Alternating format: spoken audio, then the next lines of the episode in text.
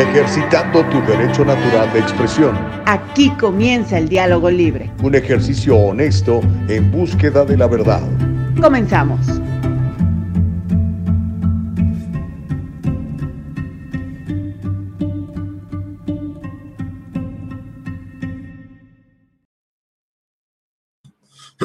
¿Cómo que no? Aquí estamos, muy buenos días. Algunos minutitos tarde estábamos este, teniendo algún problema con, con nuestros buenos amigos de Facebook, pero mire, al final del día sí pudimos entrarle con todo, así que en el nombre de Jesús les saludo, un nuevo día, bendito sea mi Padre, estamos vivos, ya sabes, si estamos vivos podemos hacer cambios, podemos afectar nuestra vida, así que aproveche cada minuto que Dios le regale, ¿ok? Vívalo intensamente, sea productivo, sea positivo, haga lo que tiene que hacer, usted ya sabe lo que tiene que hacer. Ahora, recuerda, hay un momento para todo, ¿no? como dice Eclesiastes, ¿no? hay un momento para, para esto, para lo otro y para aquello. Eh, divida bien su tiempo para que no se le vaya el tiempo y lo utilice sabiamente. ¿Cómo la ve desde ahí? Muy buenos días a todos. Gracias por estar con nosotros. Les bendigo en el nombre de Jesús. Gracias a mi Padre, como le digo, estamos vivos y bueno, le vamos a, a rendir un homenaje a nuestro Padre a través de, de nuestras palabras y nuestras acciones, ¿no? Es lo que buscamos hacer y obviamente aquí en el diálogo libre buscamos mantener eso, el diálogo libre, que usted esté con la absoluta certeza de que sus puntos de vista, por raros que le puedan parecer a algunos, pues nunca estarán eh, limitados, nunca serán censurados, nunca serán marginados, ¿ok? Aquí, we, como dicen en inglés, eh, esa, ese verbo que usan, disenfranchise. We don't disenfranchise people. Al contrario, the more the merrier, como dicen en inglés también, ¿no? Así que todos los puntos de vista convergen. Bienvenidos una vez más a El Diálogo Libre, donde ya estamos en vivo. Ya sabe que nos encuentra en el dialogolibre.com y obviamente en Facebook y en YouTube también como El Diálogo Libre. Y nos, no deje de escuchar el, podcast. ¿eh? Si no lo puede ver en vivo, como lo hacemos todos los días de 7 a 9, ya sabe que a cualquier hora del día, más tarde puede escuchar el programa en Apple, en Anchor, en Spotify, si tiene alguna de esas aplicaciones de podcast, ¿ok? Órale, que nadie nos detenga. Gracias, Nicole Castillo. La mano y high five para nuestra productora Nicole Castillo. Gracias, Nicole. Que Dios te bendiga y te regale un día hermoso y productivo como este viernes chiquito. Oiga, ya es jueves, increíble. Ya empezamos el último mes del año 2022. Así que espero que esté muy cerca de sus metas o que ya las haya alcanzado. Y si no se hizo metas, pues entonces ahí sí no hay nada que hacer, ¿verdad? Pero acuérdense que una vida que no examinamos es una vida que pues, no necesariamente vale la pena vivir. Así que por favor, póngase metas, metas ambiciosas, sueñe en grande y obviamente no nada más metas y sueños, sino trabaje por ellos, ¿verdad?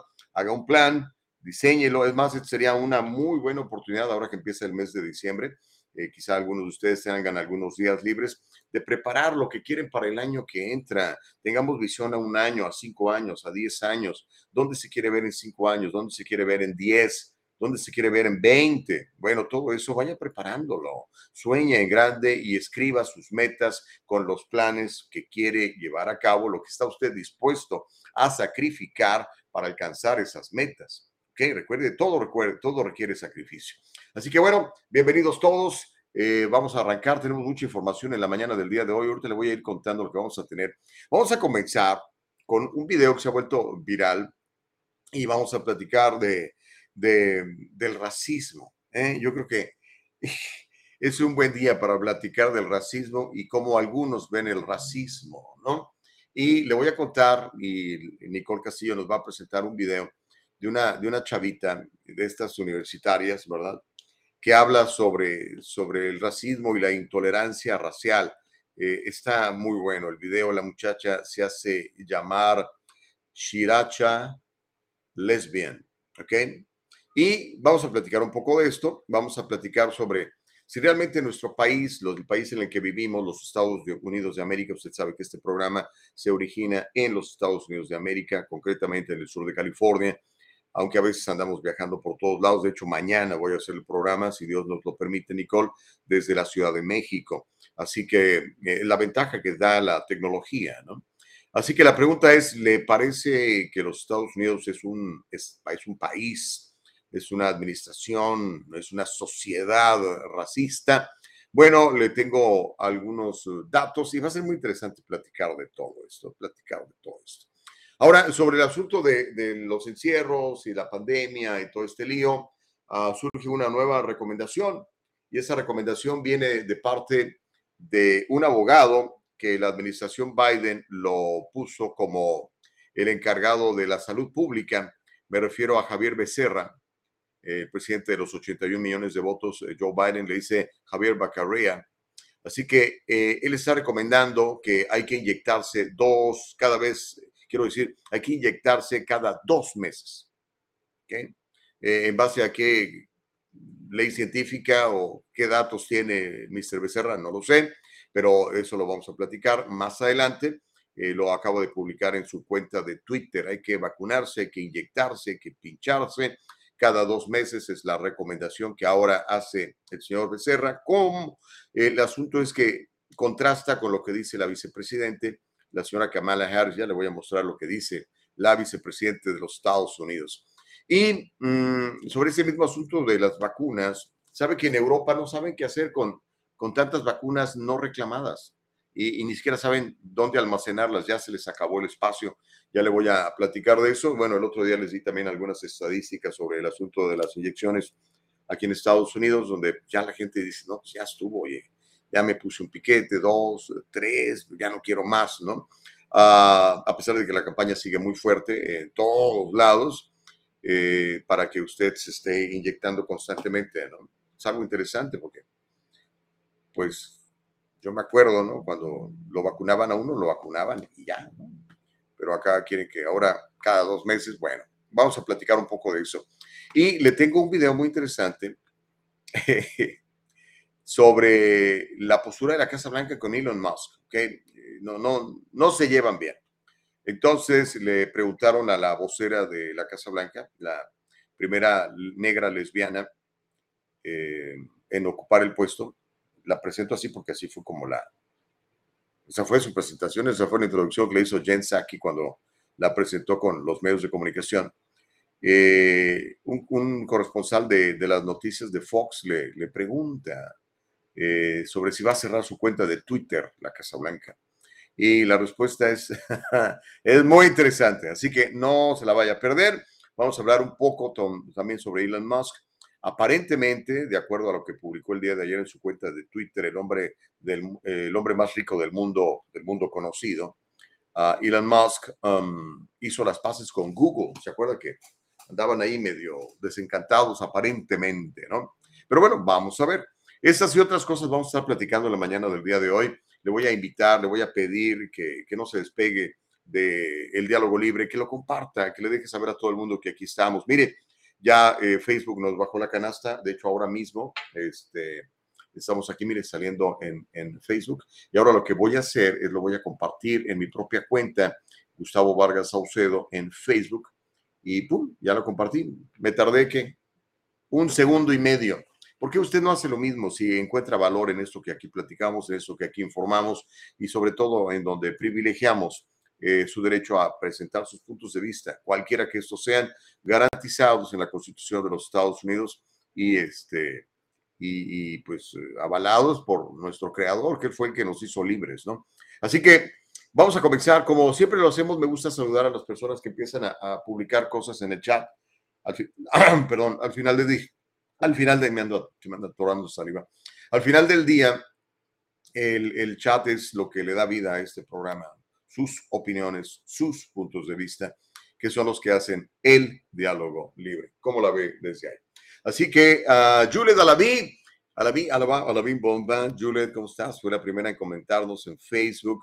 Joe Brandon, la nueva identidad del señor Torres. Joe Brandon dice, good morning, Nicole Gus, vámonos a correr. Órale, a darle, compadre, a darle porque hay que bajar esa barriga para prepararla para todos los tamales que se nos vienen encima, ¿no? Y tanta comida que se come en estos días. Pero bueno, gracias, mi querido Joe Brandon. El señor Chávez dice, bendecido día para todos, especialmente a la producción de El Diálogo Libre, que nadie nos detenga, dice el señor Chávez. Me parece fantástico, como debe de ser. Sally Tello, ¿cómo estás? Muy buen día, amiga. Un abrazo para ti, para tu esposo, a todos tus animalitos. Les mandamos saludos desde por acá. Eh, gracias, Sally. Ana Bella también está conectada y comentando en YouTube. Nos dice muy buenos días, muy buenos días. Ana Bella. Martita Moreno también nos dice muy buenos días. Excelente programa. Dice Ana Bella Carreño. Marta Moreno, buenos días. Dios nos bendiga, nos bendiga a todos, dice Ana Bella. Imelda Gallegos, ya te habíamos extrañado, Imelda, no habías comentado últimamente en el chat. Dice muy buenos días, les deseo un maravilloso día. Pues muchísimas gracias, es absolutamente reciprocado, ¿ok? Y Julie Dalaví le manda saludos a Nicole, le pone una flor y le dice, buenos días, Nicole. No, sí tiene muchos fans, mi productora, y merecidamente porque es una tremenda productora, eh, Nicole Castillo. Norma dice, mm, buenos días, audiencia, dándole las gracias al gran equipo del Diálogo Libre. Pues somos poquitos, pero mira qué, vieras qué trabajadores somos, Norma. Tenemos un compromiso con todos ustedes. Homero ya llegó, dice el señor del Tesla y el señor de Apple, amiguitos personales se siguen burlando de los ingenuos que piensan que Musk compró tu dinero por la libre expresión. Pobrecitos, dice Homero Escalante. Don Juan J. Sánchez Jr. dice, saludos maestro, bendiciones. Saludos, mi querido Juan. Un abrazo para ti, que nadie te detenga. Connie, ¿qué tal? ¿Cómo andamos? Tuvimos una junta ayer con, con Connie, su esposo. Connie nos escribe aquí y nos dice muy buenos días a ustedes, muchas bendiciones, buenas vibras. Gracias, mi querida Connie.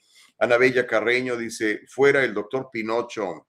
Ya se va, ya se va, gracias a Dios, ese señor que eh, tanto daño, creo yo, es mi opinión, que es mi opinión, que el señor Pinocho, el encargado de las, del, pues de la salud, de las eh, enfermedades virales y todo este rollo, le, le ha hecho mucho daño a ese país. Yo espero que algún día sea indiciado y sea llevado a juicio por, por criminal, literal, y además de por corrupto, ¿no? Pero pues vamos a ver. Ya, ya se va, él anunció que ya se va, se va, se va con el año. Así que fuera el doctor Pinocho, dice Ana Bella. El señor Chávez dice, el otro día me di cuenta que dos centros de vacunación acá en Frederick han cerrado en estos últimos meses. Creo que en general la gente está despertando, dice el señor Chávez. Sí, ya la gente no, digo, a pesar de que le dicen, vaya y póngase otro piquete, como dicen que, como que ya no, ¿verdad? Este, tengo amigos que me dijeron, no, ¿sabes qué? Ya, ya estuvo, o sea, ya. Le digo, pues es que dicen, no, pero ya estuvo. Y, tienen algunas reacciones secundarias, ¿no? Eh, pero pues cada quien es dueño de su cuerpo, ¿no? De su cuerpo, no del cuerpo de los demás. Esto va para los abortistas, ¿no? Que es que es mi cuerpo. Pues sí, sí es tu cuerpo, amiga, pero ese bebé no es tu cuerpo, es otro, es otro cuerpo.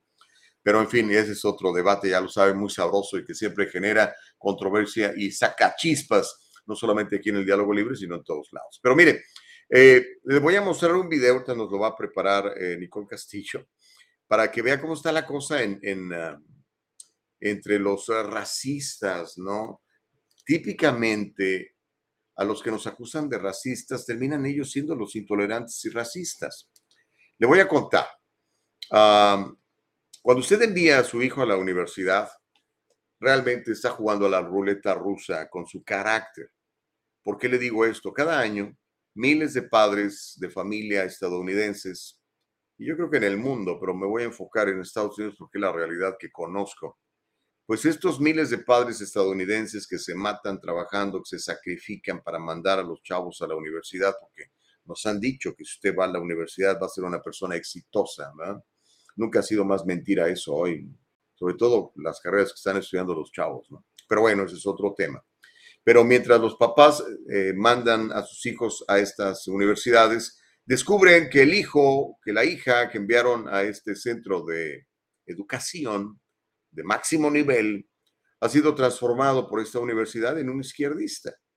Para los padres izquierdistas, pues esto está padrísimo, no sabes que yo soy izquierdista, quiero que mi hijo le sigan adoctrinando en esta creencia que yo tengo, pues adelante, ¿no? Tienen todo su derecho. El asunto es cuando eres un papá, por ejemplo, los papás hispanos, normalmente somos eh, tradicionales, somos conservadores. Creemos en Dios, creemos en la vida, creemos, creemos en, el, en la bendición de trabajar, en el derecho a, a estar informados pero la izquierda no cree eso.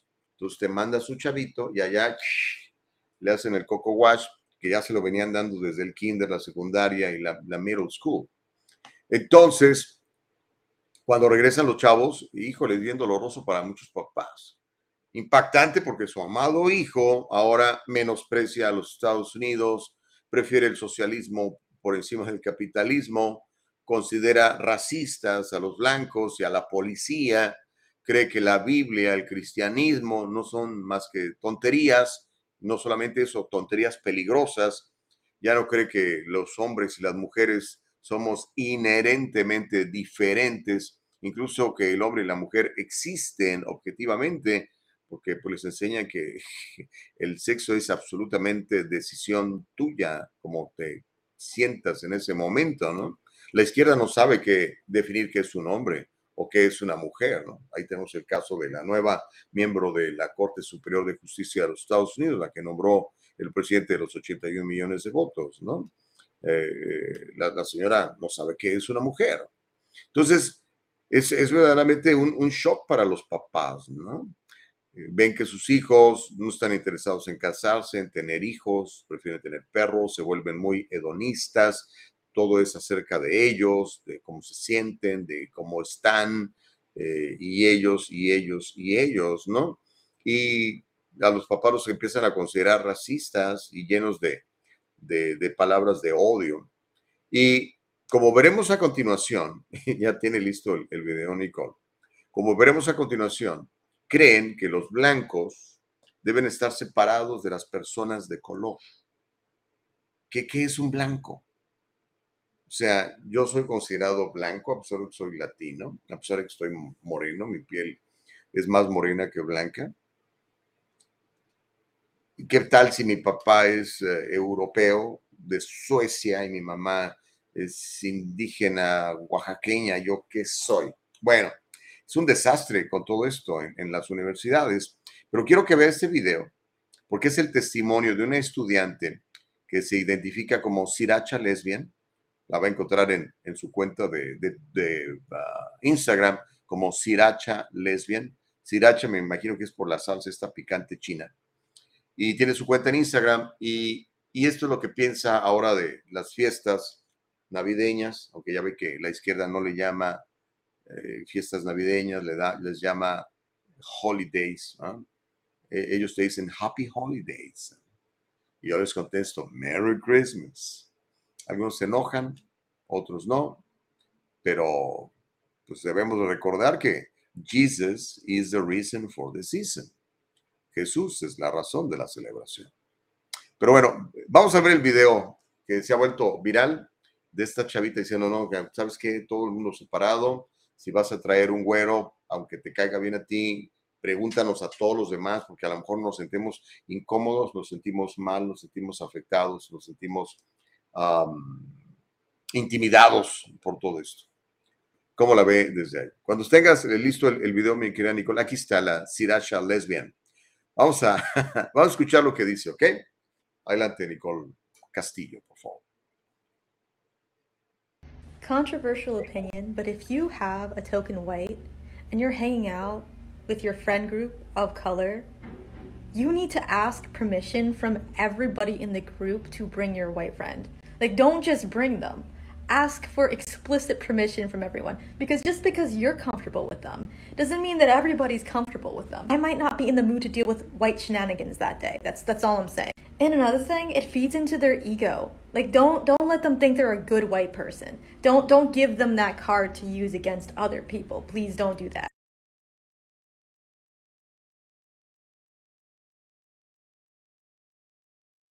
Controversial opinion, but if you have a token white and you're hanging out with your friend group of color, you need to ask permission from everybody in the group to bring your white friend.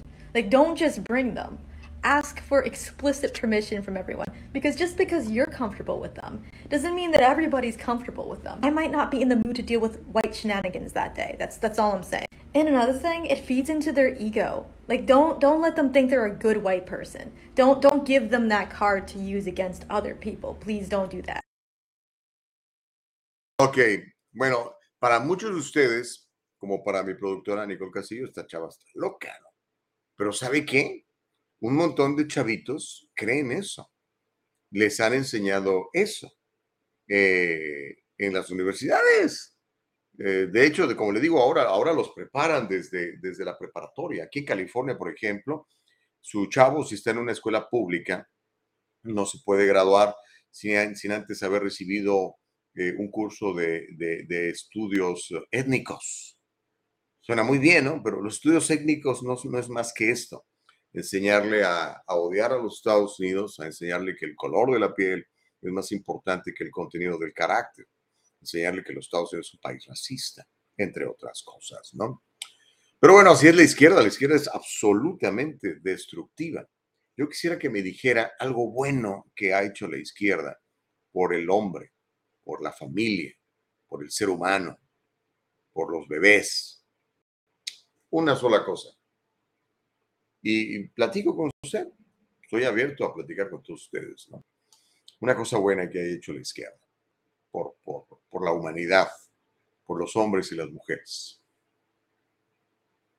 Pero bueno, muchos chavitos piensan así. Imagínense a los papás de esta chava, a lo mejor digo, a lo mejor son liberales. O sea, si usted es liberal y de izquierda, está perfecto porque va a recibir más información de esto para reforzarlo y eso es lo que usted quiere ver en sus hijos, ¿no? Quiere ver, quiere ver reflejados los valores suyos en sus hijos. Pero si no es el caso, como el de muchos latinos de primera, de que llegan aquí, que son la primera generación a los Estados Unidos, y este, pues que estamos acostumbrados de que, pues allá en, en, México, en Guatemala, en Salvador, donde seas, ¿no? Si, si tu hijo va a la universidad, eh, le van a dar chamba, y buena chamba, y va a trabajar y le va a ir bien, ¿no? Pero acá pues, es otra cosa, sobre todo lo que estudies, ¿no? O sea, si eres un ingeniero, obviamente, se necesitan muchos ingenieros en cuestiones eh, de computación y todo este rollo. Abogados siempre vamos a necesitar, médicos, buenos médicos. Tenemos una escasez brutal de médicos en Estados Unidos, ¿no? pero gender studies, women's studies, Chicano studies, social studies, eh, todo lo que tenga studies, húyale, en serio cuestione verdaderamente a su chavo por qué quiere estudiar todas estas cosas, ¿no? Porque se lo regresan y no los conoce. Usted ya se vuelve el enemigo, está usted pasado de moda, es usted una persona que está deteniendo el avance eh, social, en serio. Pero bueno, voy a leer sus puntos de vista porque es muy, muy interesante este tema y yo sé que, que la gente le encanta platicar de esto porque a lo mejor les está pasando a ustedes como papás. Tengo varios buenos amigos que, que les está pasando esto. Eh, a mí me pasó. O sea, oye, espérate, ¿no? ¿De qué estás hablando? Afortunadamente, digo, empezó a trabajar, eh, abrió su empresa y empezó a pagar impuestos y decía, caray, entonces ya cambia completamente, ¿no? Pero si caen en las garras del gobierno y se convierten en, este, en burócratas, muchos de ellos siguen pensando lo mismo. O empiezan a trabajar para el Partido Demócrata, ¿no? empiezan a recibir sueldos por impulsar ese tipo de ideas, ¿no? Pero, en fin, déjeme leer algunos de sus mensajes. Gracias de veras por mantener vivo el chat. Es lo más importante que tenemos que usted comparta y comente. Fundamental. Bueno, em, ¿dónde me quedé? Oh, eso ya lo leí. Ah, Connie, ya lo leí. Fue Doctor Pinocho. Oh, aquí está. Este, aquí me quedé con el señor uh, Homero Escalante que dice, hay represión. Pero ¿a qué represión te refieres, eh, mi querido Homero? ¿Sabes dónde hubo represión? Entre los votantes de Arizona, no los dejaron votar. Ahí hubo represión. Joe Brandon dice, se va a la basura de Pinocho y queda la otra basura llamada Perrera, perdón, Becerra. Eh, ok. Miriam Santoyo dice, buen y bendecido día a todos. Para ti también, mi querida Miriam. Elsa Navarrete dice, muy buenos días, Gustavo. Bendiciones para ti, para tu equipo de trabajo. Eh, pues gracias. Eh, no, no es mi equipo, somos un equipo y, no, no, hay nadie más. Aquí sí, no hay nadie más importante. Lo más, de hecho, yo creo que lo más importante es, eres tú aquí en el programa, ¿no? Eh, y tú y tus puntos de vista y los de los demás. Homero dice, basado en su ideología, señor Gustavo Vargas, la izquierda le ha dado a este país, específicamente este país y al mundo, los mejores presidentes de la era moderna. Kennedy, Clinton, Obama, Biden. Ah, sí, pues es tu punto de vista, pero todavía pregunto, o sea, ¿qué cosas buenas por la humanidad ha hecho la izquierda? Dígame una. Feli Fuentes dice, ni la izquierda ni la derecha, todos son unos políticos podridos, usando a Dios, a la familia, al medio ambiente, regalando dinero, pura manipulación para sus conveniencias. Solo eso, señor. Feli, tienes un muy buen punto. Tienes un puntazo. Estamos de acuerdo. Eh, la clase política es un verdadero dolor de cabeza para, para la humanidad y concretamente para los Estados Unidos. ¿no? Ah, necesitamos gente, gente temerosa de Dios, gente que quiera hacer las cosas bien, gente que ame a este país. Pero la pregunta es esta, y no sé si ya tengo la, la pausa encima, pero miren más, cuando regresemos, ¿son los Estados Unidos racistas? ¿Usted considera que este país al cual vino usted a sumar, al cual vino usted a trabajar, a producir, a donde probablemente nacieron sus hijos, quizás hasta nietos, ¿es este país un país racista? Y si es un país racista, ¿por qué entonces tanta gente quiere venir a los Estados Unidos? Si sabe que, los van a reprimir y, los van a, cancelar por, por el color de su piel. Es una pregunta. Ah, vamos a platicar del tema y le voy a contar de lo que dice el señor Becerra. Le tengo lo que él opina sobre las inyecciones. Dice que cada dos meses se tiene usted que poner una, pero la vicepresidente eh, Kamala Harris no está de acuerdo. Entonces, a ver, digo, ninguno de los dos son científicos, ¿verdad? A pesar de que el señor Becerra, que es un gran abogado, fue fiscal por California, muy liberal, pero fiscal, eh, no tan peor como, no tan terrible como George Gascon o el Rob Bonta que tenemos ahora, pero pues ahora es el encargado de la salud y servicios humanos de, de la administración de, del presidente de los 81 millones de votos. Vamos a hacer la pausa y regresamos con, eso. Órale, pues, siga participando, siga compartiendo esto. Vamos a hacer que el diálogo libre no se muera, que usted tenga la oportunidad de dar sus puntos de vista sobre cualquier cosa aquí en el diálogo libre. Volvemos entonces, mi querida Nicole.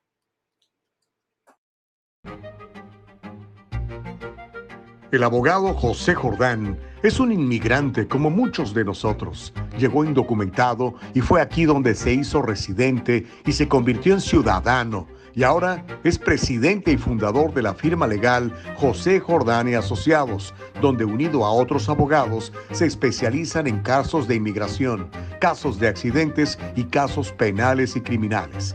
Llámeles, todos ellos hablan su idioma y están para servirle.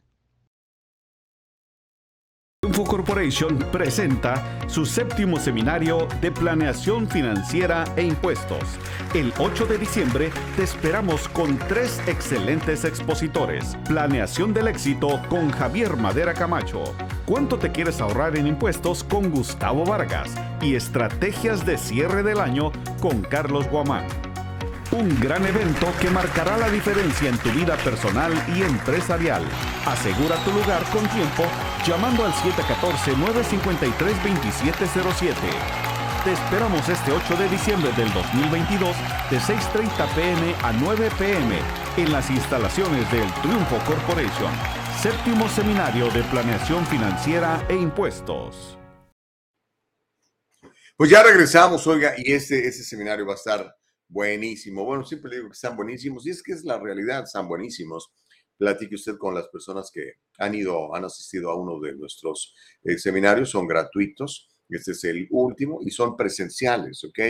No por Zoom, no de que mándame un enlace, no, no, no, en vivo, en vivo, para que pueda usted convivir con otras personas que piensan como usted, que quieren salir adelante, que tienen mente empresarial, que quieren echar a andar un negocio, que a lo mejor ya lo tienen. Bueno, es excelente porque pues, conoce usted gente que, quiere salir adelante, ¿no? Yo conozco, por ejemplo, un caso, no voy a decir los nombres, ¿verdad? A menos que ellos se quieran identificar, pero eh, dos buenas personas llegaron a los Estados Unidos, una de El Salvador y otra de Guatemala, y se conocieron en una escuela, en una escuela para estudiar inglés. Es decir, dos personas que vienen a los Estados Unidos como inmigrantes y quieren superarse, quieren rápidamente integrarse al sistema educativo, al sistema social, al sistema económico, y se encuentran. Y bueno, de ahí para arriba. Esos son, son mentalidades parecidas, que están buscando cosas parecidas y que quieren superarse. Entonces, usted puede conocer gente muy buena en todos este tipo de, de reuniones, procúrelas. No nada más las que nosotros hacemos, hay cientos por todos lados. pues para que usted aumente su, su, su, calidad como persona, sus conocimientos como persona. No sé si ha dado cuenta, pero somos el reflejo de las cinco personas con las que más nos juntamos, con las que más pasamos tiempo. Entonces, si, si le gusta lo que tiene ahorita, quiere decir que ha tenido muy buenas juntas, como diría mi mamá, ha tenido buenas personas a su alrededor. Si no le gusta mucho, es que a lo mejor no ha tenido la decisión de unirse con personas, personas que, le, les, saquen lo mejor de usted, ¿correcto? ahí está la oportunidad, es el jueves, es en, una semana, el próximo jueves, el jueves 8 de diciembre, es a las 6 de la tarde, de 6 a 6 y media le ofrecemos un refrigerio, una comidita y la posibilidad de que conozca y se platique, se presente con los demás. Y después ya vienen las, las tres conferencias. El Superman de los negocios, don Carlos Guamán, va a estar allí. va a estar también Javier Madera Camacho, tremendo, y su servidor Gustavo Vargas. Así que para inscribirse, lo único que tiene que hacer es llamar 714-953-2707. 714-953-2707. Ya me diga, quiero ir, o mande un texto a ese mismo número de teléfono y le van a mandar un correo electrónico donde le confirman su lugar uh, para usted y una persona más, ¿ok? La información es en español, es gratuita, sin compromiso, es para que aumentemos nuestra calidad como emprendedores y pues eh, eh, mientras mejor el emprendedor, pues mejor el negocio, ¿no cree usted? Ahora, ya está la invitación. Bien, antes de, ir con, la siguiente pregunta y platicarle sobre si los Estados Unidos es racista o no, déjeme leer lo que está usted opinando. Dice Noé Contreras, que nadie te detenga, nadie, mi querido Noé. Joe Brandon dice, qué triste que hay gente que opina drogada. Lo ve la realidad. Bueno, eh, no sé a qué te refieras, mi querido Joe Brandon, formerly known as Dennis. Robert MF dice, Obama y Biden, los dos peores presidentes que he vivido. Norma García dice, quieren venir a Estados Unidos por la falsa propaganda del sueño americano, que para muchos es solo eso, un sueño, dice Norma García Romero. Pero sabes que si a ese sueño le ponemos acción, Norma, eh, acuérdate que todo lo que todo lo que vemos fue hecho de lo que no veíamos. Todo nace en la mente de alguien. Y si tú como yo crees que Dios nos hizo a su imagen y semejanza, quiere decir que tenemos la mente de Dios. Pero tenemos que trabajar, tenemos que aprender lo que es necesario para hacer lo que, lo que se nos ha ocurrido, el sueño. Alguien, por ejemplo, a alguien se le ocurrió un teléfono como este y mira, aquí está. A alguien se le ocurrió una aplicación como Facebook y mira, aquí está. Y aparte de que lo ha hecho muy próspero, pues le ha dado trabajo a muchísima gente. Eso y todo lo demás, ¿no? La mesa en la que te sientas, eh, el, el, reloj, el que ves la hora. A alguien se le ocurrió. Eh, el asunto es que se puso a trabajar en eso, ¿no? Yo creo que sí es posible, Normita. lo veo todos los días con, con ejemplos como los de ustedes. Homero dice, señor Gustavo Vargas, la izquierda, aliado al mundo, ha dado al mundo la ciencia, ¿ah? la tecnología. ¿ah? De hecho, si Dios, o más bien Dios, nos vino a enseñar a vivir de forma izquierdista, fue el mensaje de Dios ser de izquierda. Y si no, están sus ejemplos. No juzgar, respetar, apoyar al prójimo, cuidar al enfermo, recibir al mendigo. Eh, sí, lamentablemente todos esos valores no son de la izquierda, Homero. Elsa dice, lo que sucede, Gus, es que uno no sabe la realidad de venir a este país. En su país uno piensa que todo es fácil. Oh, pero para lograr lo que quieres hay que trabajar duro y mucha gente es aragana y quieren todo fácil. Eso también es cierto, me querida Elcita Navarro, ¿no? Y es que a veces también nosotros tenemos la culpa, ¿no? El primer viaje que hacemos a nuestro país, ¿qué hacemos? Si es posible, nos llevamos la, la pick-up, la troca que compramos aquí, ¿no? Aunque la estamos, le estemos pagando, la debamos, ¿no? Y nos vamos en ella para que nos vean todo. Oh, mira la trocota que se compró Gustavo, que apenas hace dos meses que se fue para los Estados Unidos, míralo, la trocota. Y yo invito, yo pago, entonces dicen, no, pues este cuate está barriendo los dólares, ¿no? Con esa, Eh, a veces damos falsas impresiones. Es un buen punto ese, mi querida Elsa Navarrete. Gracias por tu participación. Tienes mucha razón. Joe Brandon dice, con los izquierdistas se acabó el sueño americano. en serio, no, hombre, ese está más vivo que nunca, mi querido Joe Brandon. Nosotros nos vamos a encargar de que se mantenga vivo, porque al final del día nosotros somos los eh, que hacemos las cosas. Pero bueno, quiero que veamos juntos este video. Ya lo, está preparando Nicole Castillo. Es la historia número dos, Nicole. Son los Estados Unidos racistas. El país en el que vivimos usted y yo es un país racista. Los políticos en los Estados Unidos están divididos sobre si Estados Unidos es un país racista. El racismo lo podemos considerar como un conjunto de creencias políticas y prácticas que limitan las oportunidades de una categoría de personas identificadas en función de sus rasgos físicos. Básicamente eso es lo que es el racismo, ¿ok? Entonces, si es negro, no va a triunfar. Si es eh, latino, no va a triunfar. Si es judío, no va a triunfar. lo, voy a, lo voy a eliminar, lo voy a cancelar, ¿no? Estados Unidos, para algunos, por, sobre todo para algunos de la izquierda y lo que le están enseñando a sus hijos en, las universidades eh, e incluso en las preparatorias, Estados Unidos es un país racista. Ah, yo creo que no. Pero vamos a ver este video, vamos a ver este video y, y platicamos, ¿le parece? Vamos a echarle un lente, es un video de la Universidad de Prager. Eh, usted lo puede escuchar en inglés, pero ya sabe que Nicole siempre nos pone esta aplicación para que pueda ver las palabritas en español y, este, se sienta más cómodo si es que este, habla, habla buen español usted. Y si no, pues aprendamos inglés todos juntos, ¿le parece? Órale, pues la pregunta para todos ustedes, amigos, ¿es los Estados Unidos racista? Y mire, el, el video que vamos a ver además es muy interesante porque es un comentarista negro, Larry Elder. No sé si lo recuerda, él se, postuló para gobernador eh, por California. Él es ah, conservador. Eh, ya no, estoy, no estoy seguro que sea republicano, de hecho creo que él se identificaba como, como libertario, pero es conservador. Y nos habla precisamente sobre si los Estados Unidos es un país racista, nos lo dice un comentarista negro. Vamos a verlo, Nicole Castillo.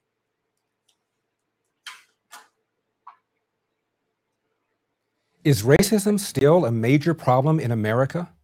President Barack Obama certainly thinks so. He said that racism is in our DNA. Really? If racism is in our DNA, doesn't that mean it's immutable, unchangeable? But America has changed, and dramatically so. In 1960, 60% of Americans said they would never vote for a black president. Almost 50 years later, the black man who said racism is in America's DNA, was elected president, and four years later, reelected. That's only the most obvious example of racial progress. There are many others. Take interracial marriage. As William H. Fry of the Brookings Institution wrote, sociologists have traditionally viewed multiracial marriage as a benchmark for the ultimate stage of assimilation of a particular group into society. Black white marriages were still illegal in 16 states until 1967, and a 1958 Gallup poll found that only 4% of Americans approved of black white marriages. Today, that number is 87%. In 1960, of all marriages by blacks, only 1.7% were black white. Today, it's 12% and rising. Now, what about racial profiling and abuse of blacks by police? Doesn't that prove that racism remains a major problem? In the summer of 2014, Ferguson, Missouri became ground zero for this accusation when a white policeman shot and killed an unarmed black teenager. While a Department of Justice investigation of the incident cleared the officer of any wrongdoing, it did accuse the city's police department of racial bias. But what was the Justice Department's report's most headline grabbing stat? the gap between the percentage of blacks living in Ferguson, 67%, and the percentage of those stopped by police for traffic violations who are black, 85%, an 18 point discrepancy. Racism, right? Not so fast. Blacks comprise 25% of New York City, but account for 55% of those stopped for traffic offenses, a 30 point discrepancy, far bigger than that of Ferguson. Why isn't the NYPD a department that is now majority minority, considered even more institutionally racist than the Ferguson PD? The answer is you cannot have an honest discussion about police conduct without an honest discussion of black crime. Though blacks are 13% of the population, they commit 50% of the nation's homicides. And almost always the victim is another black person, just as most white homicides are against other whites. In 2012, according to the Center for Disease Control, police killed 123 blacks, while, by the way, killing over twice that many whites. But that same year, blacks killed over 6,000 people, again, mostly other blacks. What about traffic stops? Unlike when responding to dispatch calls, police officers exercise more discretion when it comes to traffic stops. Therefore, racist cops can have a field day when it comes to traffic stops, right? Actually, no. The National Institute of Justice is the research agency of the Department of Justice. In 2013, the National Institute of Justice published a study called Race, Trust, and Police Legitimacy. Three out of four black drivers admitted that they were stopped by the police for a legitimate reason. Blacks, compared to whites, were on average more likely to commit speeding and other traffic offenses. The Institute wrote seatbelt usage is chronically lower among black drivers.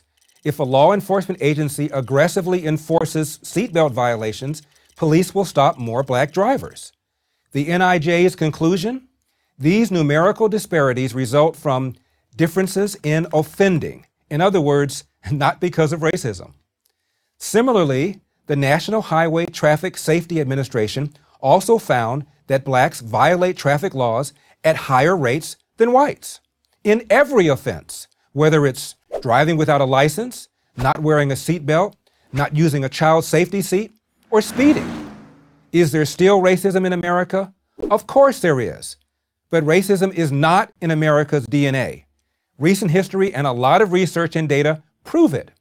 As liberal Harvard sociologist Orlando Patterson said, America is now the least racist white majority society in the world, has a better record of legal protections of minorities than any other society, white or black, offers more opportunities to a greater number of black persons than any other society, including all of those of Africa. Patterson, by the way, is black. I'm Larry Elder for Prager University. To subscribe to our YouTube channel, Ahí están eh, números, estadísticas, no son inventos. Usted puede revisar todo eso porque es una información pública. ¿ok? Y a partir de ahí eh, eh, hacemos nuestra opinión, pues va a ser muy diferente, ¿no? Pero pareciera que, que los, no sé, los medios de comunicación, eh, cuando sucede una, un- uno de estos sucesos que suceden. Eh, pues es, le dan duro, ¿no? lo, lo magnifican y nos hace pensar eso, ¿no? Yo he platicado con mis amigos, mis amigos que viven en México, mis excompañeros de la universidad, por ejemplo, o mis excompañeros de preparatoria, y pues la información que reciben de Estados Unidos es de todos estos medios eh, liberales, ¿no? Ven CNN, por ejemplo, ¿no? Y me dicen, oye, Gustavo, ¿qué onda? Ya es duro el racismo, ¿verdad? Le digo, no. y cuando les platico lo, lo que me ha tocado vivir, dicen, oh, yo pensaba otra cosa, es que en la tele, pues sí, en la tele. Vende más una historia racista que una historia no racista, ¿no? Como que es parte del show. Pero bueno, la pregunta es para usted. ¿Es los Estados Unidos un país racista? Si es así, ¿por qué tanta gente quiere venir a Estados Unidos? ¿A padecer racismo? Estos venezolanos que están cru- cruzando por cientos de miles la frontera, por ejemplo, eh, indocumentadamente además, con más riesgos. ¿Por qué quieren venir entonces? ¿Usted cree eso? bueno, voy a leer algunos de sus, mensajes. Ah, Mau, Mau Reyes, ¿cómo estás, Mau? Nos comenta en YouTube, dice, si tuvieras chance de elegir qué color elegirías nacer, negro o blanco, para ti no hubo esclavitud, los cimientos de este país son racistas o no? Pues eso yo creo que no, Mauricio. ¿ok? Yo pienso que los cimientos de este país eh, son cristianos, judío-cristianos basados en la Biblia. y por eso este país es de excepción y le ha ido tan bien. ¿ok? Ah, pero como de, como de costumbre, pues, siempre hay gente, siempre hay gente mala, ¿no? Pero como vimos en las estadísticas, ¿no? Es muy diferente en 1960 a 2022, ¿no? Sí y yo creo que el mejor argumento para, para eh, combatir esto es, a ver, si este es un país racista, ¿por qué dos veces eligió a un presidente negro? Explícame esa parte. Porque los, los blancos votaron por él. Porque si nada más hubieran votado los negros por él, pues no hubiera ganado. Los negros son una minoría. De hecho, hoy es una minoría, minoría, porque sabemos, los negros son los que más, eh, las mujeres negras eh, son las que más matan a sus bebés en los úteros. ¿okay? Eh, es altamente posible que un embarazo no deseado en una mujer negra termine en, un aborto. Por eso es que ahora los latinos somos más en Estados Unidos por encima de, los negros. Cuando llegué a este país, eh, el, latino era, era una minoría más pequeña que la de, la de los negros, ¿no? Entonces, pues para que un negro gane la presidencia del país, los blancos tienen que votar por él, ¿o no? Entonces, si fueran racistas, pues no hubieran votado por él. No sé, es, es como un argumento muy lógico, ¿no? De dos dedos de frente. Gerardo Peraza dice, yo trabajo en la ciudad de Compton y veo cómo los mores son agresivos para manejar y se pasan los semáforos en rojo. Pues sí, entonces sí, como, como decía el, comentarista, ¿no? Larry Elder, ¿no? Si ellos son los que cometen más violaciones, es posible que reciban más infracciones. ¿Verdad? ¿O usted qué opina? Norma García Romero, Romero dice, Gustavo, difiero de tu opinión. Claro que hay mucha gente racista. Claro que no hay que generalizar. Sí, estoy de acuerdo. Yo no digo que no exista gente racista, sí hay. Pero, y es otra onda. Como vimos a la, esta muchachita, ¿no? La, ¿cómo se hace llamar? Eh, Sirasha, Sirasha lesbian, ¿no? Esa mujer es racista, pero no, no, no, este, no la podemos clasificar como el, eh, eh, la historia racista que nos quieren vender. O sea, que el racista tiene que ser un señor blanco, preferentemente un varón, ¿verdad? Blanco, este, que es el que aplica el, racismo, ¿no?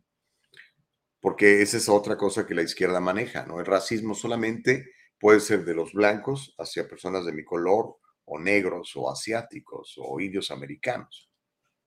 Pero, pues como vimos a la muchacha esta, ella es absolutamente racista en contra de los blancos, no les tiene miedo. Ah, dice que, que, son malos, son malvados, ¿no? Por el hecho de ser blancos, no por el contenido de su carácter, ¿verdad? Eh, y pues no sé qué porcentaje de, de, de, racistas haya, ¿no? Pero la izquierda te maneja mucho el guilt, la, la culpa, ¿no? Entonces, no, si piensas esto es que eres racista, tienes que cambiar tus puntos de vista.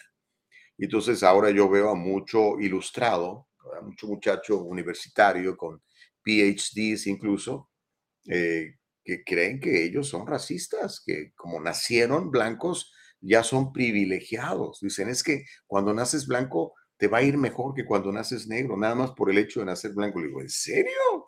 ¿De veras? Y les empiezo a platicar de los múltiples ejemplos de gente como tú, que conozco, que indocumentada, a veces sin saber hablar el idioma o conociéndolo muy poquito, tiene mucho éxito empresarial y tiene mucho éxito social, tiene buenas familias y buenos hijos, ¿no? Eh, obviamente no, yo no lo creo, no lo creo porque lo he visto, porque yo creo que soy un ejemplo de eso también, ¿no? Sally Tello dice, una vez fui a una iglesia de negros, bonita experiencia, dicho sea de paso. El pastor alertaba sobre el alto índice de crimen y aborto en su raza llamaba a su congregación un fuerte cambio, sí. sí a mí me gusta ir a esas escuelas bautistas de, donde hay mucha comunidad negra. Me, encantan sus alabanzas, cantan precioso. Y sí, bueno, si es un buen pastor, va, va, va a decir esas cosas, ¿no? Pero si es un pastor como el Warner, que este que quiere ser eh, senador por Georgia, un pastor que está a favor del, del aborto, por ejemplo. Homero dice que Dios guarde la hora, señor Gustavo Vargas, el día en que usted se tope con un racista y está en desventaja para poder defenderse. Entonces hoy día va a dejar de decir mentiras inocentes como los que dice. ¿Okay? Pues a lo mejor eh, tengo 34 años viviendo en los Estados Unidos y pues no, no, no he tenido ningún episodio racista. Eh, por ejemplo, la última vez que me dieron un, este, un, no quiero decir una infracción. Me dieron una infracción por manejar, me la dieron porque venía yo a exceso de velocidad. me acuerdo que andaba estrenando un carro de esos alemanes, ¿no? Y venía yo feliz por la calle. ¡ah!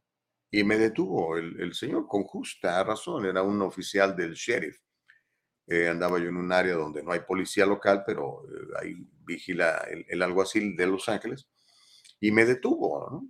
Y este, me dijo, ¿sabe por qué lo detuve?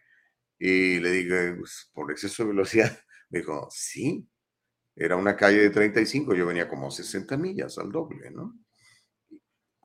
Pude haberle dicho, no, pero usted me detiene porque soy latino, ¿verdad? Soy seguramente, si yo fuera güero, no me hubiera dicho nada, hasta me hubiera saludado, como es lo que les enseñan ahora a los muchachos a alegar y a discutir, ¿no? Y no son conscientes de que ellos han cometido una infracción, no se quieren hacer responsables el, evitar nuestra responsabilidad propia ocasiona eh, muchos de estos problemas a veces, ¿no? Cuando somos autorresponsables y nosotros reconocemos nuestros errores, pues eh, se acaban muchos problemas. Pero si le echamos a la culpa, de, la, culpa a los demás de nuestras acciones, pues vamos a tener problemas, que es lo que lamentablemente le están enseñando ahora a muchos, ¿no? particularmente a las minorías. Y pues sí es absolutamente lamentable y no debería de ser. Pero ¿qué quiere que le diga? Donde, ah, mire, aquí dice este comentario de Sally, dice Sally, ni cuando recién llegué y no hablaba inglés me han discriminado. Siempre priorizaron los resultados de mi arduo y honesto trabajo.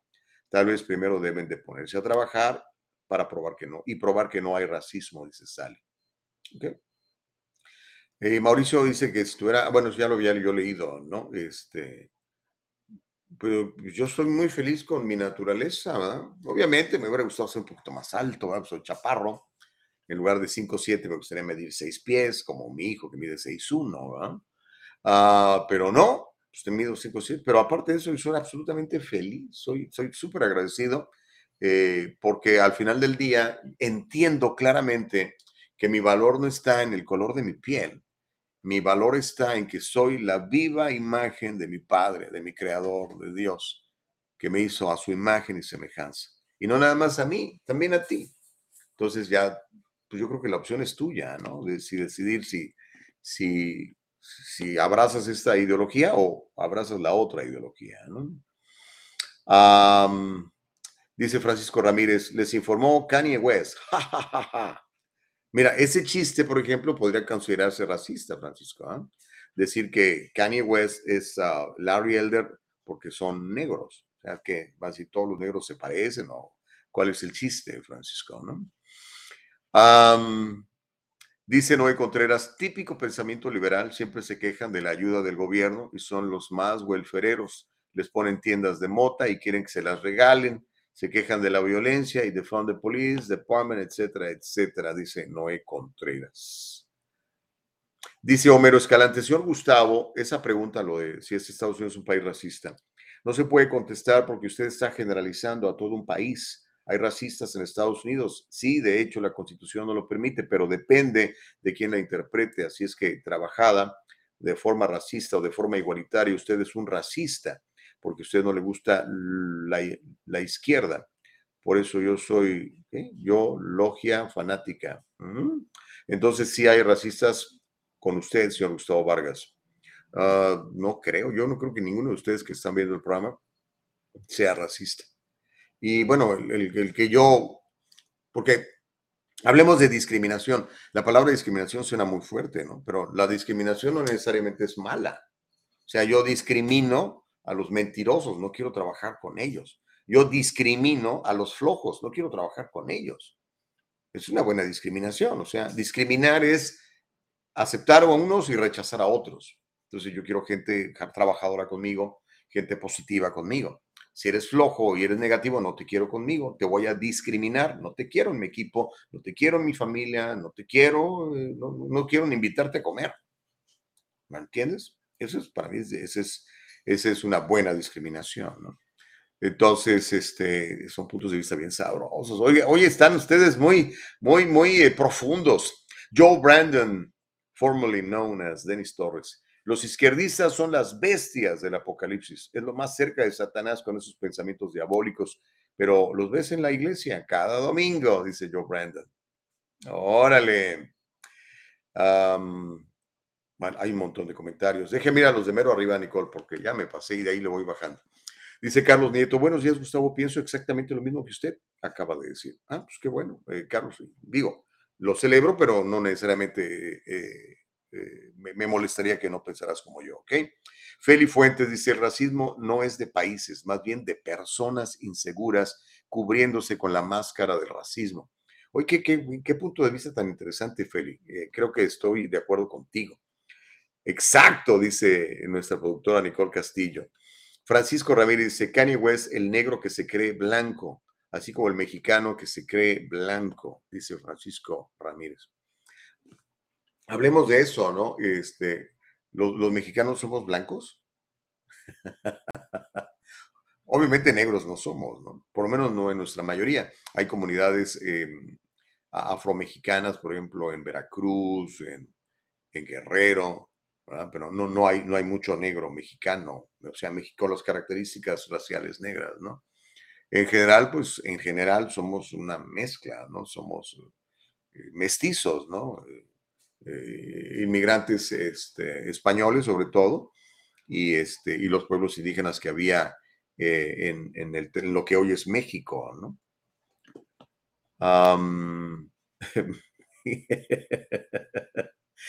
Yo soy un mexicano que me creo blanco.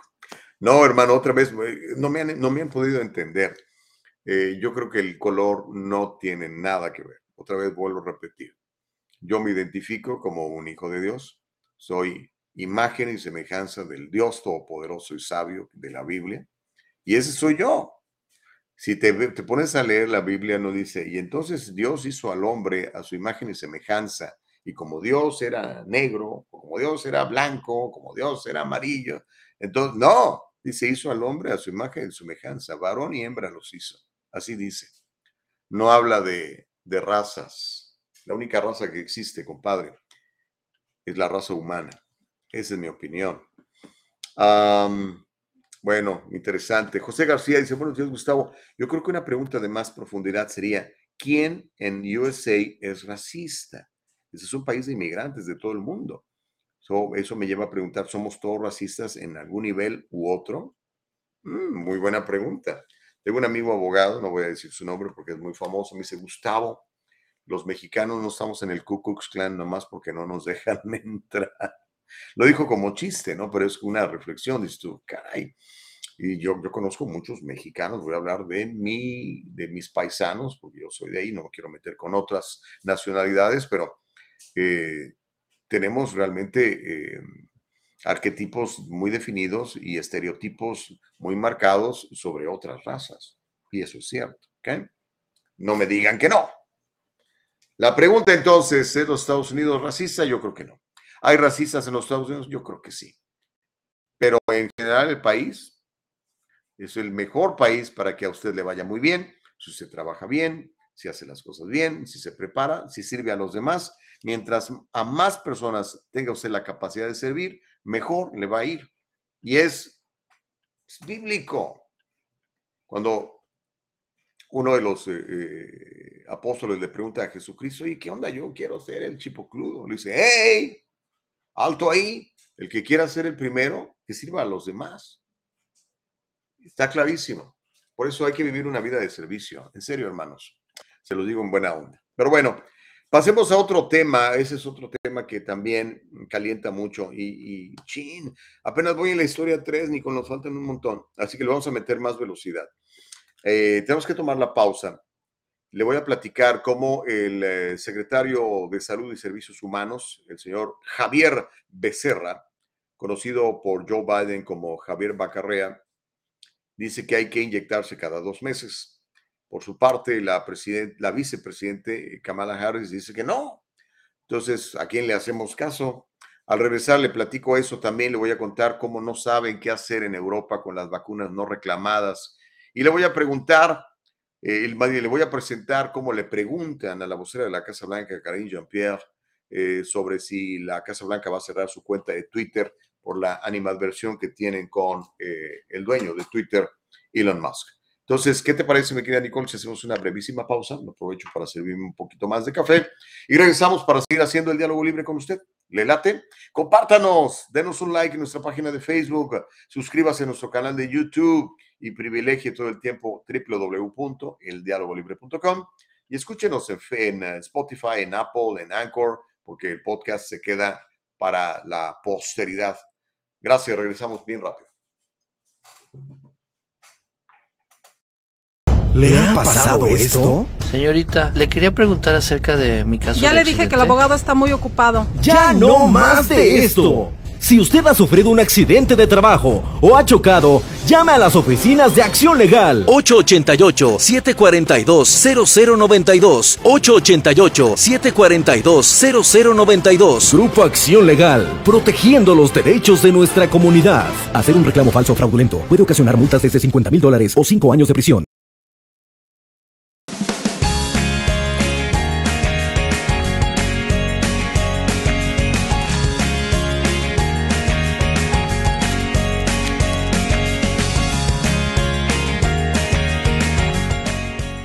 Kanika shampoo and gels, made with natural products and paraben free. Leaves your hair silky smooth, and the gels keep it in place all day. Kanika, for today's generation. And most important, Kanika, made with love.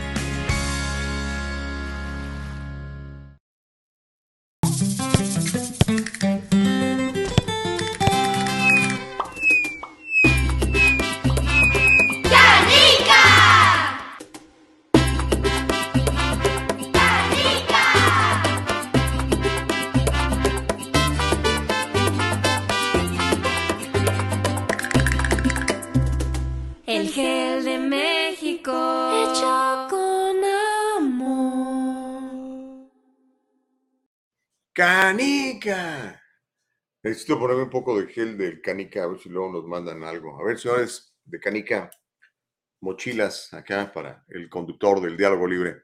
¿Cómo le va? Qué bueno que sigue con nosotros. Miren, estamos viviendo un día hermoso, estamos iniciando un nuevo mes, el último del año, que es el mes de diciembre. Es uno de los meses yo creo que es de, bueno, todos los días me encanta, ¿no? Porque las misericordias de mi padre son nuevas cada día, ¿no? Pero como que diciembre es un día, es un mes más especial para, para mí. Me gusta mucho el mes de diciembre. Hay mucha comida, muchos tamales. Pero ¿sabe qué? Que no se nos olvide, esto es bien importante. Dígaselo sobre todo a sus hijos y a sus nietos. ¡Ey! Viene la Navidad. ¡Ey! ¿La Navidad qué es? Estamos celebrando el nacimiento de Jesucristo. Eso es lo que estamos celebrando. En inglés dicen Jesus is the reason for the season. En español me gusta decir, hey, Jesús es la razón de la celebración. Y esa es la realidad, ¿ok? Así que cuando andan con sus happy holidays, no, qué happy holidays. Es que no quiero ofender a los ateos, pues ni modo, pues, es el cumpleaños de Jesucristo el que estamos celebrando. ¿Se imagina? Que fuera su cumpleaños, el cumpleaños de Pedro, ¿no? pero como a José le cae gordo Pedro, entonces le vamos a decir, oye, pues eh, eh, en lugar de decir feliz, cumpleaños, José, ¿qué vamos a decir? ¿Feliz cumpleaños para todos? Pues no. Jesus is the reason for the season. I'm so sorry, guys. Si no creen en, en Dios, pues es su rollo, ¿no? Pero la verdad es que la pachanga es por Él. Y aprovechamos para darle gracias, ¿no? Creo yo. Dice, en el mundo grande, creo que tenemos hay otros Pedros. sí. Y a veces le hacen de Pedro, mi querida Nicole. brillante, brillante tu comentario. a veces deberíamos de, compartir lo que platicamos entre Nicole y yo acá en, en, el chat privado, ¿no? Porque Nicole no está aquí conmigo, está en otras partes del mundo. Como le digo, mañana, con el favor de Dios, el programa lo vamos a, bueno, yo lo, voy a estar en, la Ciudad de México, pero habrá otra gente que estará en otros lugares, ¿no? Nicole a veces no sé ni dónde anda. Este, pero ahí está, mire, produciendo al pie del cañón, siempre muy pendiente de, de hacer el diálogo libre con todos ustedes. Pero bueno, Homero Escalante dice, no le cambie de tema al señor Gustavo Hitler Vargas. Ahora soy Hitler. ¿Se imagina Adolf Hitler? No, pues a lo mejor me parezco a Hitler en lo chaparrito, ¿no? Yo ve que era, era, creo que incluso más chaparrito que yo. José García dice, el problema de empezar a hablar de colores de piel es que la conversación empieza desde el encasillamiento del color al que perteneces. Entonces sientes que tienes que defender tu color en lugar de, establecer una conversación de, con cualquiera que sea el tema. Mm, tienes razón, José. Por eso es que a mí me encanta esa, esa frase célebre, ese quote de Martin Luther King Jr. Yo pienso que esto se lo deberían enseñar mucho a los niños y que nosotros deberíamos de leer mucho lo que escribió Martin Luther King. Eh, era un tipo con mucha sabiduría. Era tanta su sabiduría que por eso lo mataron, le tenían miedo, ¿no? Y lo mataron, estoy seguro, gente racistas intolerantes, ¿no? Pero él decía que debíamos de juzgar al hombre no por el color de su piel, sino por el contenido de su carácter. Y otra vez le vuelvo a preguntar, para usted, ¿qué es más importante, el color de la piel o el contenido del carácter? ¿Quiere usted un socio que sea negro o quiere usted un socio que sea una persona decente, trabajadora y honesta, que cuide los intereses de la empresa? Por ejemplo, eh, su hija se va a casar y se va a casar con un chino. ¿Le interesa, le molesta que sea chino o le interesa más que sea una persona buena, decente, trabajadora, que vaya a ser un buen marido, un buen padre de familia, una persona responsable con su hija? No sé si me estoy dando a entender, ¿no? Al final del día lo más importante es el contenido del carácter. Usted se va a subir a un avión, ahora yo me voy a subir a uno. Usted que, que a mí me preocupa eh, el color o el sexo o la orientación sexual del piloto o la piloto que vaya a conducir el avión, me, me, parece absolutamente irrelevante. Lo que quiero es que sepa, que tenga experiencia, que en caso de una emergencia pueda resolverla. Eso es lo único que me interesa. No me interesa otra cosa. Pero bueno, generalmente tendemos a, juzgar por lo que vemos, ¿no? Y si vemos un color distinto al de nosotros, y si nos han enseñado que hay que tenerle miedo al, rubio porque es racista, o al negro porque es asesino, o al latino porque es flojo, pues tenemos estos problemas. Pero bueno, hablemos de las inyecciones, porque si no se me va a acabar el tiempo. Nicole, yo sabía que este tema iba a calentar mucho. Pero mire, eh, nos quedan un montón de noticias que no hemos compartido y que quiero compartir con usted. Hay que vacunarse cada dos meses, recomienda el gobierno. Ahorita le voy a mostrar el tweet que publicó en su cuenta de Twitter eh, Javier Becerra. Una vacuna COVID actualizada puede ayudar a protegerlo de los peores resultados de COVID. Si han pasado más de dos meses desde su última dosis, haga un plan para recibir una ahora. Eso fue lo que escribió y cité textualmente en su cuenta de Twitter a Javier Becerra, el secretario de salud del régimen de Joe Biden. Becerra además publicó un video en ese mismo tweet en donde le recuerda a cualquiera que no haya recibido la vacuna COVID en más de dos meses que obtenga la versión actualizada hoy. ¿Cómo la ve desde ahí? Mira, aquí está, para que vean, no estoy inventando. Dice, an updated COVID vaccine can help protect you from the worst outcomes of COVID. It has been over, if it's been over two months since your last dose, make a plan to get one now como la ve. Y ahí le pone la página de internet para que usted vaya y entre. Y aquí está el videito, está cortito, si lo quieres poner, Nicole, dura unos cuantos segunditos. Vamos a, escuchar, dura 15 segundos, de hecho. Este, vamos a ver el, el videito de donde eh, el señor Becerra dice que hay que inyectarse cada dos meses. ¿Ok? O sea, seis veces.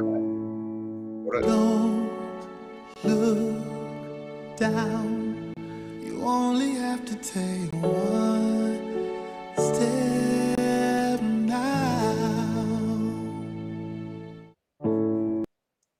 Ahí lo tiene. Ahora, el asunto es que, por un lado, el secretario de Salud y Servicios Humanos, abogado, criminalista, y buen abogado, me decían que era buenísimo. Kamala Harris lo contradice. La recomendación de Becerra contradice la de Kamala Harris, la vicepresidente de los Estados Unidos, la vicepresidenta de los 81 millones de votos también, ¿no? ¿Cómo la ve desde ahí? Kamala Harris publicó recientemente en la misma plataforma de eh, Instagram una información distinta. La, la va a compartir Nicole. Ella escribió una inyección una vez al año. Ese es todo lo que la mayoría de las personas necesitarán para mantenerse protegidas contra el COVID durante todo el año. Haga un plan para obtener una inyección, publicó la señora eh, Kamala Harris. Ahí tienes el, enlace a, su cuenta de Twitter donde publica esto, Nicole. Aquí está, mire, para que vea que no estamos cotorreando. A la gente se le olvida, a los políticos se les olvida que publican cosas y se quedan allí en, en la nube. Como dice, one shot, once a year, that's all most people will need to stay protected from COVID year long. Make a plan to get your shot at vaccines. ya, la página de internet. Entonces, ¿a quién le hacemos caso? A la vicepresidente de los 81 millones de votos, que tampoco es doctora, ni médica, ni sabe nada de esto, también es abogada.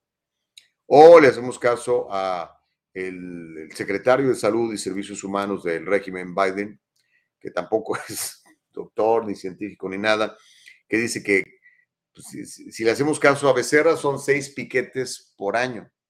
Si le hacemos caso a, a Kamala es un piquete por año. ¿Cómo la ve usted? Ok. Dice Sally Tello, qué barbaridad, ni a los animales se les vacuna tanto. Pues no. Feli Fuentes dice, tengo clientes de todos colores, incluso preferencias sexuales diferentes. ¿Y qué cree? Los latinos somos más racistas por falta de información, educación y seguridad, costumbres inculcadas, etcétera. Bueno, ese es eh, tu punto de vista, Feli, y la verdad sí, sí te creo. Sí, te creo. Pero bueno, vaya por su, su nueva inyección si ya pasaron dos meses, dice el señor Javier Becerra. Ahora, sobre ese mismo tema de, de las inyecciones, en Europa no saben qué hacer con las inyecciones no reclamadas. Tienen millones de estas, le voy a contar. Hay tan poca demanda de esta inyección de la ARNM COVID-19 en Suecia, por ejemplo, que la nación del norte de Europa no puede almacenar todas las dosis debido a que no tienen suficiente almacenamiento de refrigeración. A pesar de este problema, Suecia, como firmó un contrato con esta gigantesca corporación que hace las inyecciones, pues Suecia todavía está obligada por contrato con esta compañía PFI ZER BioNTech a continuar comprando las inyecciones a expensas de quién? Pues del pueblo, los contribuyentes. ¿Cómo la ve desde ahí? Suecia, como otras muchas naciones de la Unión Europea, firmó contratos con esta gigantesca compañía PFIZER para comprar las inyecciones, pero dada la extrema falta de demanda de la población, se ha encontrado con un problema inesperado porque ya no tienen refrigeradores suficientes para guardarlas. Esto de acuerdo a Sveriges Radio. Si quiere confirmar la información, Sveriges Radio es un sitio noticioso de Suecia. Sveriges Radio. De acuerdo a la Universidad John Hopkins, el 77.34% de la población sueca ha recibido al menos una inyección, el 77.34%. Y según los informes, ha entregado suficientes vacunas para que ese mismo grupo también reciba una segunda o una, o una tercera inyecciones, pero no se la quieren poner y por eso ya no saben qué hacer con tanto como la ve desde ahí. Desde entonces ha habido una fuerte caída en las tasas de vacunación en Europa. Órale, pues, vámonos rápido, que nos quedan muchas noticias y quiero platicar con usted. Bueno, déjeme ver si alguno de ustedes tiene, algún comentario. Sí, sí tengo comentarios. Ok, déjenme leer algunos. Dice José García, dato curioso, hace unos días se me acercó una persona en la calle que estaba ayudando a la gente a hacer citas para ponerse la vacuna. Hay organizaciones haciendo citas a domicilios, increíble. Pues es que hay mucho billete, brother. Ah, pues toda esa gente gana dinero. Los canales de televisión, las estaciones de radio, eh, los que las ponen, todos ganan, los que te las consiguen y tal. Noé Contreras, y imagínense, pues no ¿se acuerda que hasta estaban regalando dinero y hacían rifas y todo el rollo? Noé Contreras dice, porque a veces, ¿por qué a veces hay programa y a veces no? Podría avisar por adelantado cuando no va a haber programación. Noé, nuestra intención es que siempre haya programa. El asunto es que, por ejemplo, ayer la plataforma de Facebook dijo, no van, o antier, ¿no? ¿Cuándo fue? O no se interrumpieron. Pero normalmente siempre vamos a tener programa. Hay ocasiones donde hemos tenido muchos problemas eh, de, carácter eh, técnico.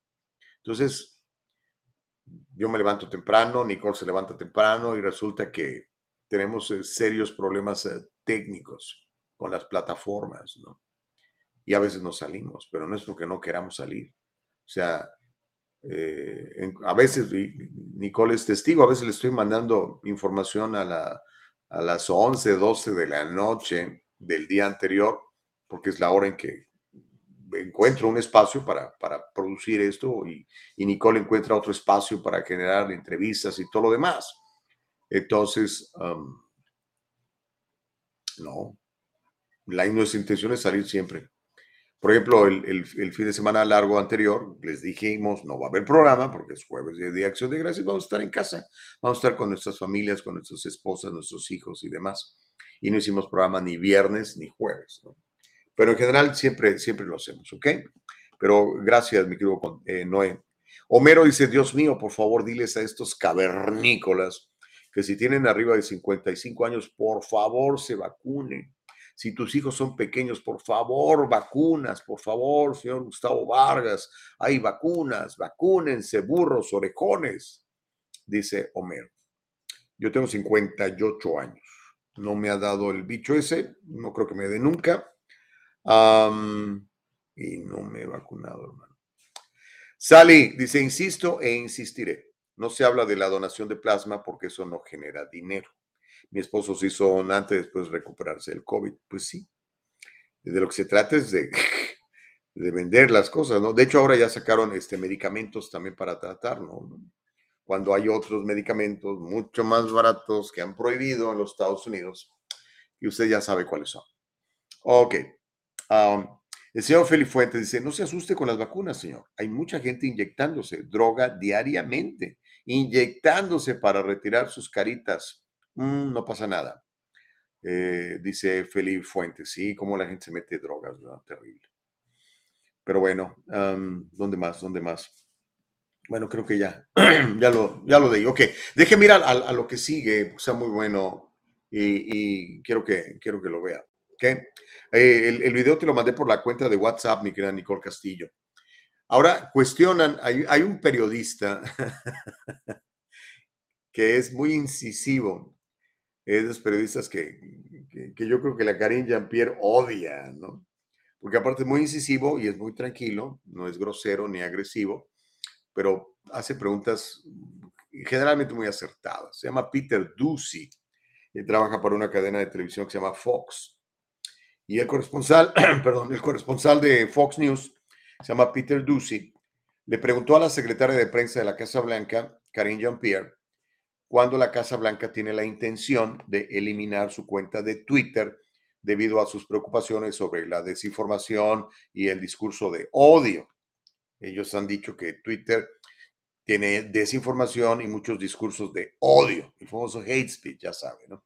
Usted da su punto de vista y no es el de, los demás, entonces usted lo consideran una persona que eh, maneja eh, discursos de odio, ¿no? A mí me han dicho que yo promuevo el odio por mis puntos de vista, ¿no? Pero bueno, ah, la secretaria de prensa dijo a los periodistas en la, sesión del lunes, lo recuerda que aquí lo comentamos el martes, que la Casa Blanca está supervisando, monitoring, o sea, te estoy, te estoy viendo, como dirían los, los, los, eh, los chicanos, te estoy watchando ese. Bueno, entonces ella dijo que están supervisando a Twitter desde la toma del control de la empresa por parte de su nuevo director ejecutivo y dueño, Elon Musk. la Casa Blanca ha expresado su preocupación por la supuesta desinformación y el restablecimiento de cuentas suspendidas, entre ellas la de Donald Trump, aunque él no ha comentado ni ha publicado nada, pero ya le restablecieron su cuenta. Entonces, le pregunta Peter Ducey a, a Karine Jean-Pierre, ¿cuándo van a borrar la cuenta de Twitter de la Casa Blanca? Contesta Karine Jean-Pierre, ¿por qué tendríamos que hacerlo? ¿Por qué haríamos eso? Dice Ducey, y ahorita lo vamos a ver. Dice, bueno, es que estás diciendo que estás vigilando Twitter porque podrías no ser una plataforma adecuada. Entonces, si no es adecuada, ¿para qué la quieres usar? Pero bueno, eh, pobrecita de la, de la Karen Jean-Pierre, no sabe ni qué decir. Vamos a, ver el... Eh, vamos a ver el video, Nicole, cuando lo tengas eh, listo del intercambio. Aquí está.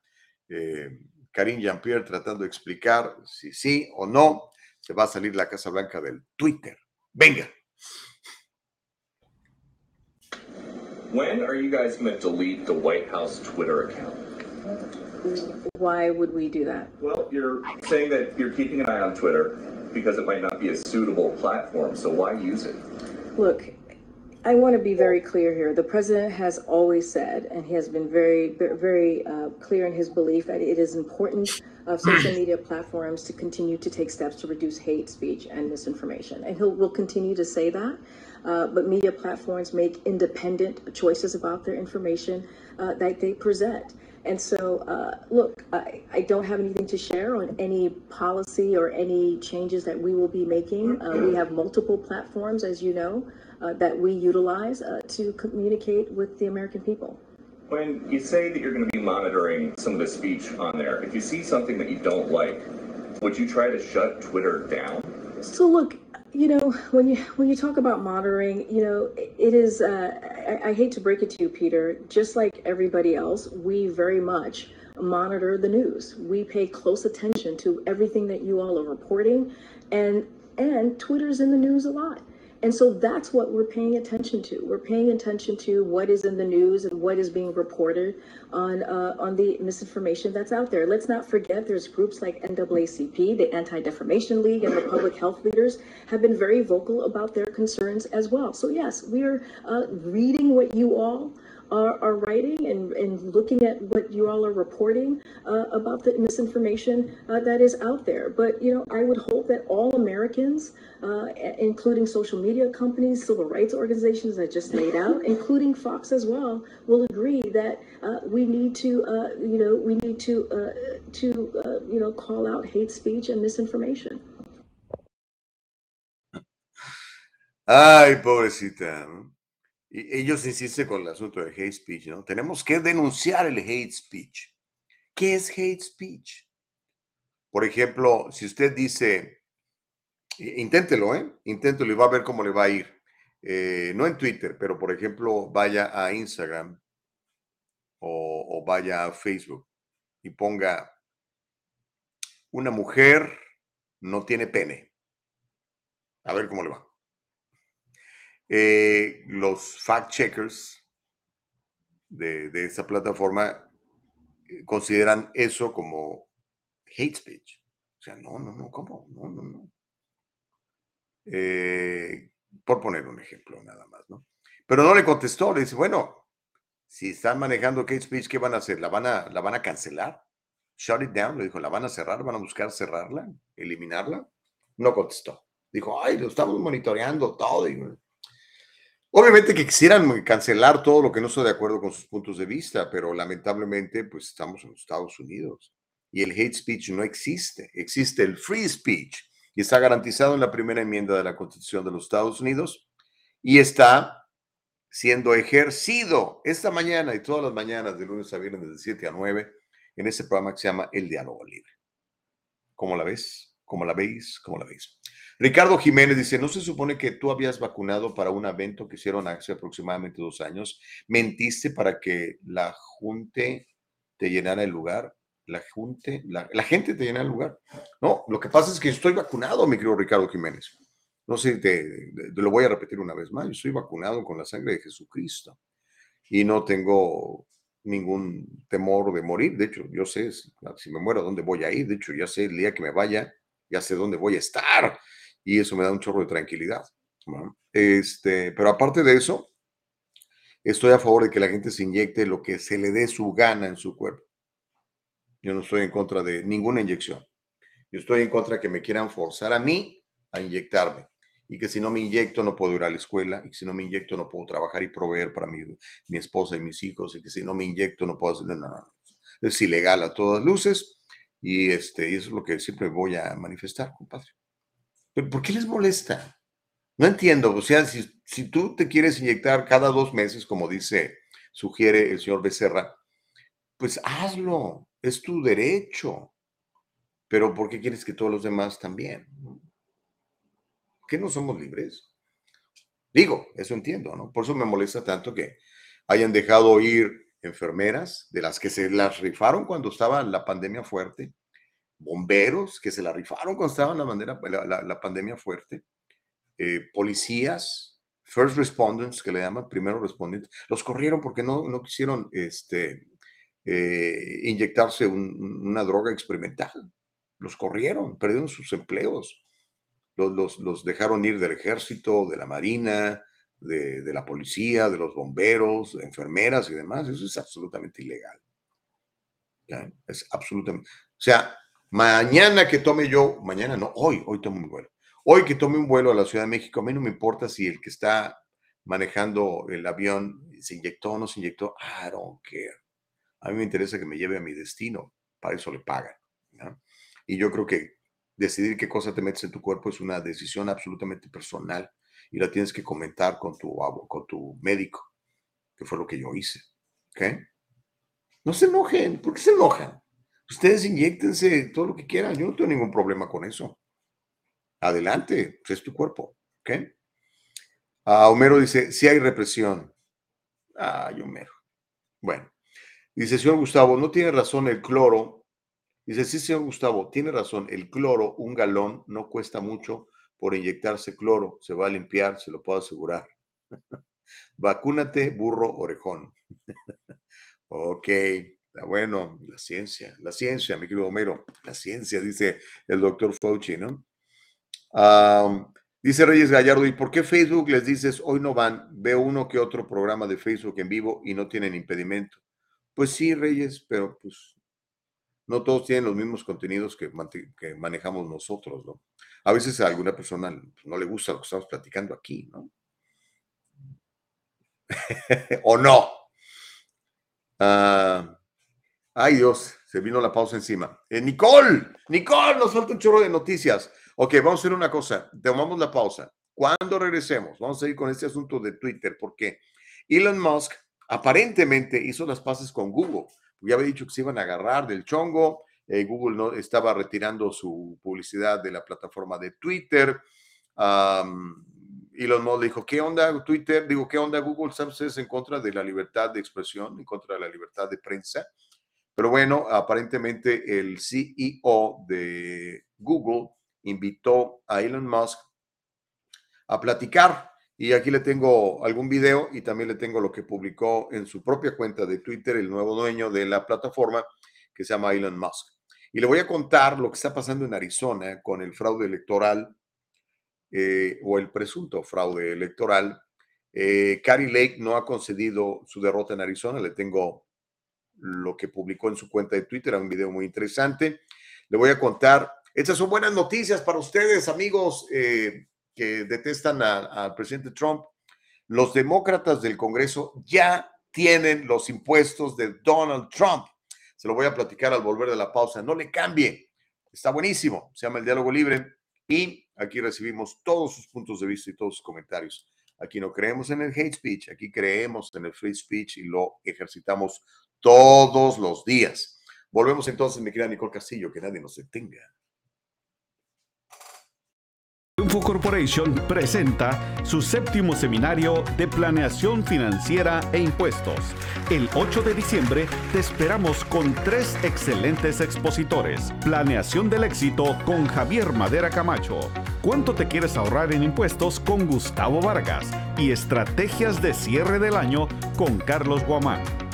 Un gran evento que marcará la diferencia en tu vida personal y empresarial. Asegura tu lugar con tiempo llamando al 714-953-2707. Te esperamos este 8 de diciembre del 2022 de 6.30 pm a 9 pm en las instalaciones del Triunfo Corporation, séptimo seminario de planeación financiera e impuestos.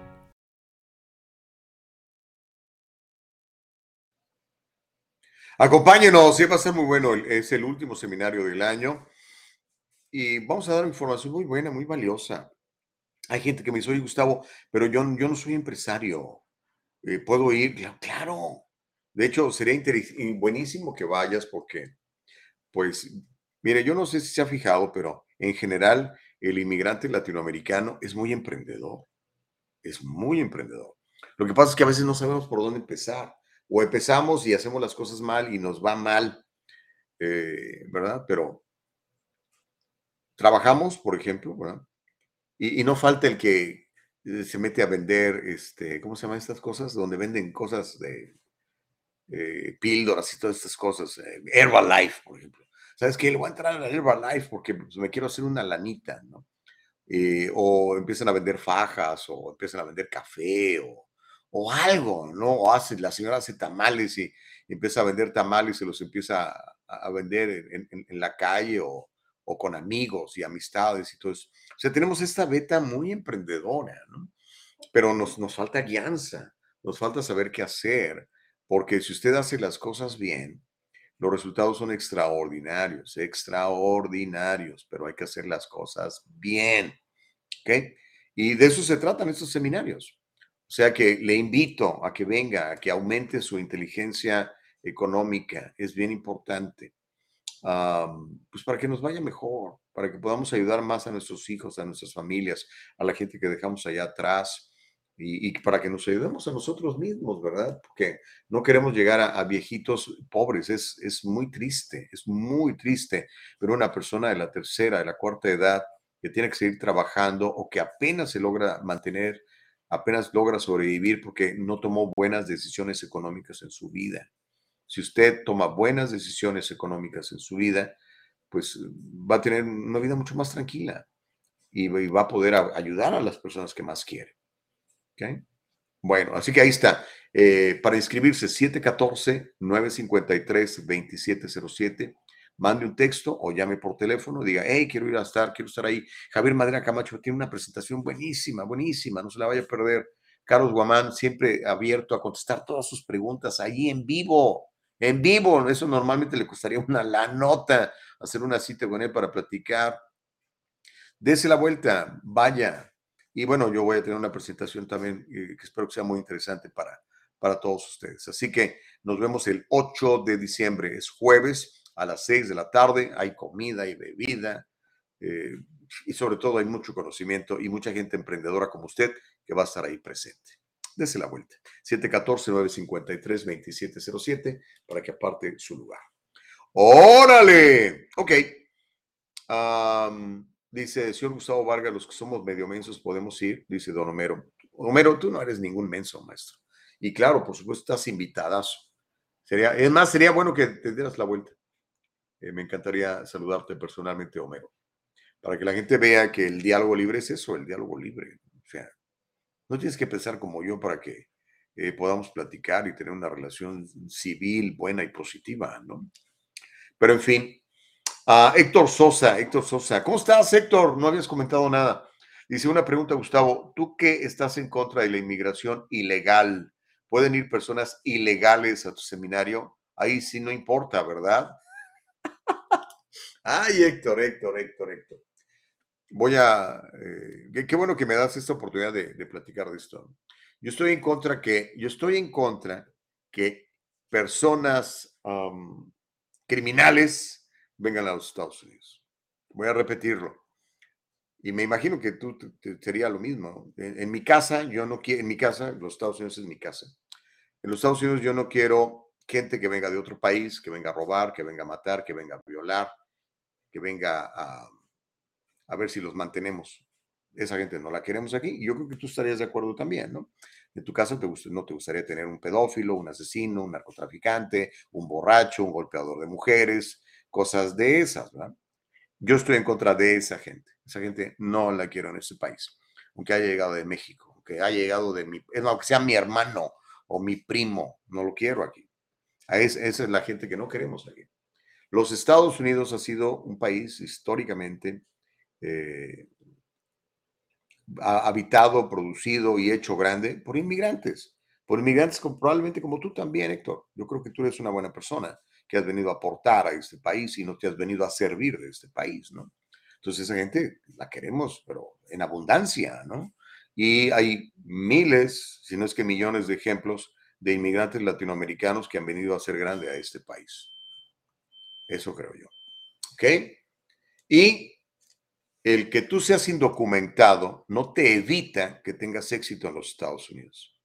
Voy a repetirlo. El que tú seas un indocumentado no te priva, no te evita. En inglés se dice don't prevent you. No evita que tú puedas tener una empresa, una buena familia, un buen trabajo, incluso darle trabajo a otra mucha gente.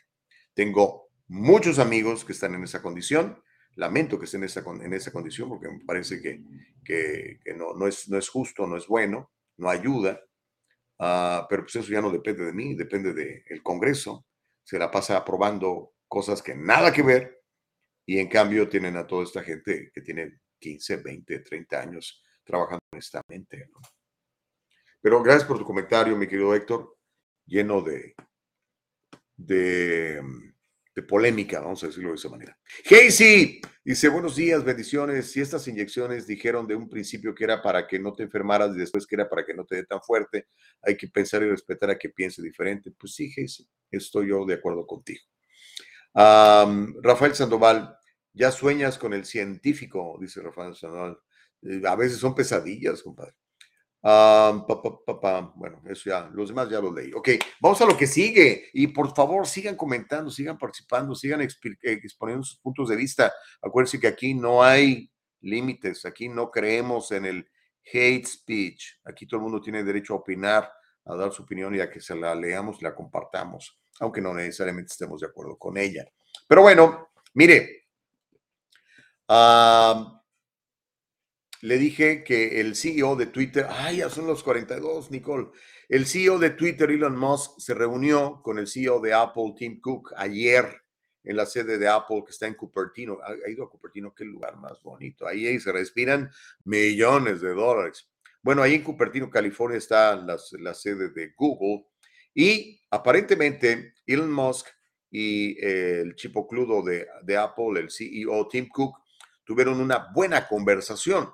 Eso fue lo que publicó Elon Musk en su cuenta de Twitter. Si usted lo sigue, va a ver que lo que le estoy diciendo es cierto.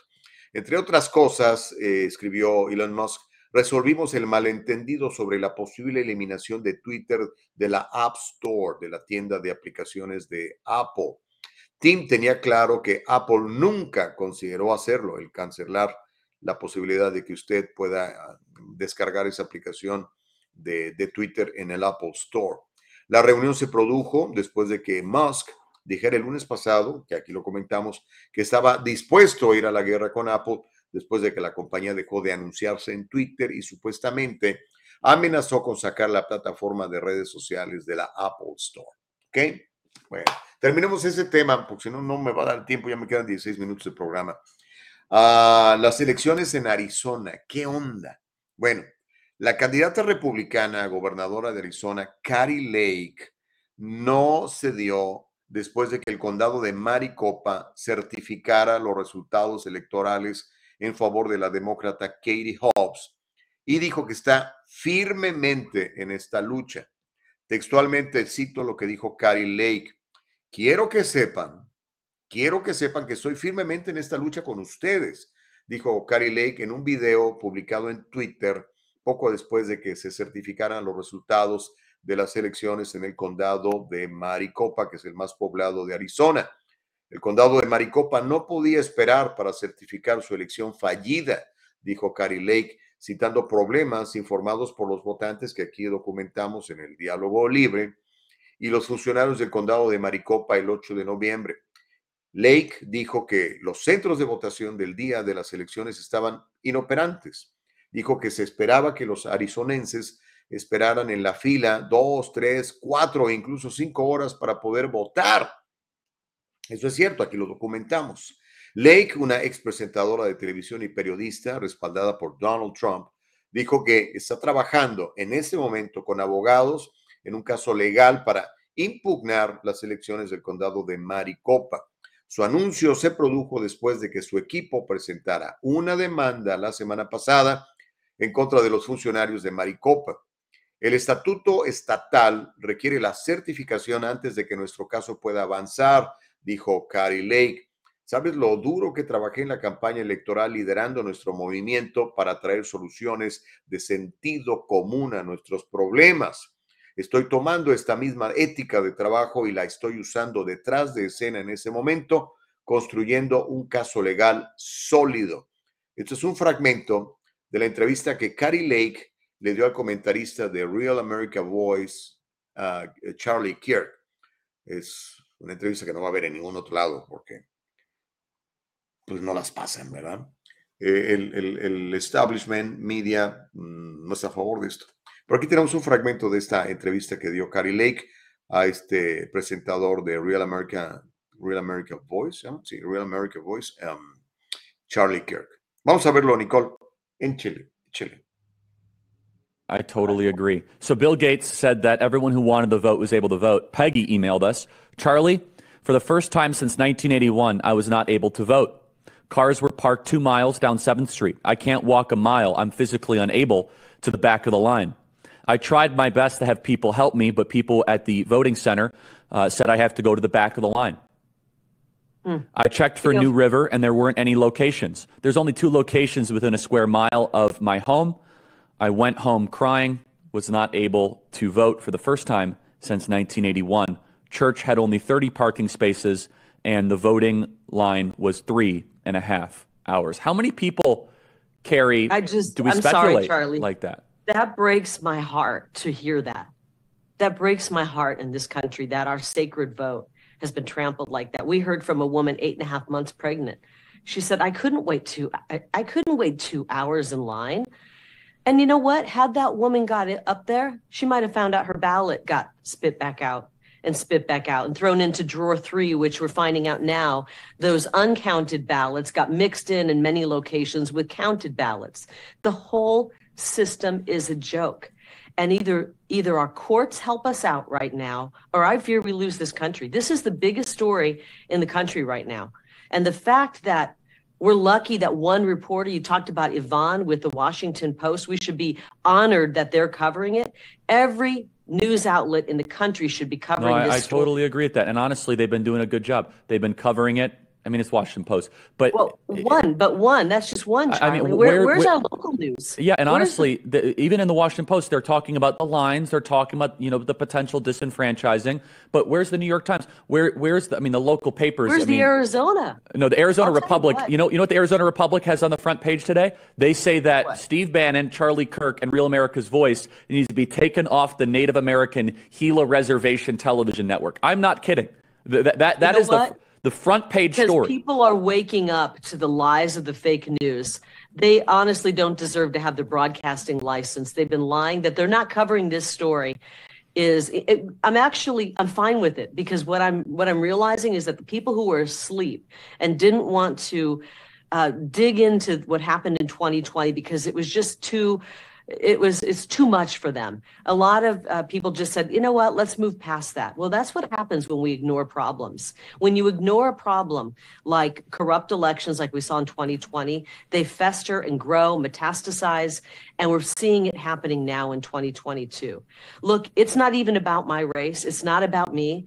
I, it would be so much easier for me to just cut and run and do something different. But we can't afford to do that. And I, I am uh, really hoping to reach some people out there who are Democrats who love this country. It's not about who won and lost right now. It is about the state of our elections. And if we don't have fair and honest elections, if we don't get in there right now and deal with this, we won't have a country anymore. We'll look at what's happening in China and we won't be on the protest side of what's happening in China. We'll be on the front side like decades ago when people were really, uh, I believe, enslaved. They're working in factories, they make nothing. What's happening in China is a wake up call for America because that's what they have in mind for us. Carrie, I want you to stay right there. In the next segment, I want to walk through your legal strategy and the timeline because the clock is ticking. There's a couple day window from certification. You've talked about whistleblowers. You've talked about some Yep. things coming forward. I want to build that out with you because we're getting a lot of emails right now, freedom at charliekirk.com, where people are saying, okay, what now? What now? What's next? What's the plan? good. What now? So in the next segment, I want to build that out. But, but Carrie, you should be applauded for your courage and for your focus and your tenacity. Uh, this is the whole ball game, everybody. You know, someone says, Charlie, I'm tired of hearing about Arizona. So that means you're tired of hearing about America. Arizona is the railhead. It is the state that will define all other states. It's all coming down right here to State 48. Carrie Lake, stay right there. Bueno, es lo que está pasando en Arizona. A ver en qué termina todo esto, ¿no? No sería raro que, que Katie Hobbs es la que cuenta los votos y que se salga con la suya. Y al mismo tiempo era la candidata demócrata para las elecciones. Deja dudas y deja insatisfecha a la gente, pero pues vamos a ver, ¿no? La verdad, mis respetos para esta, esta señora Carrie, Carrie Lake. Eh, me- me- la verdad, le, le- le tengo que reconocer, me, me cae bien, me cae muy bien.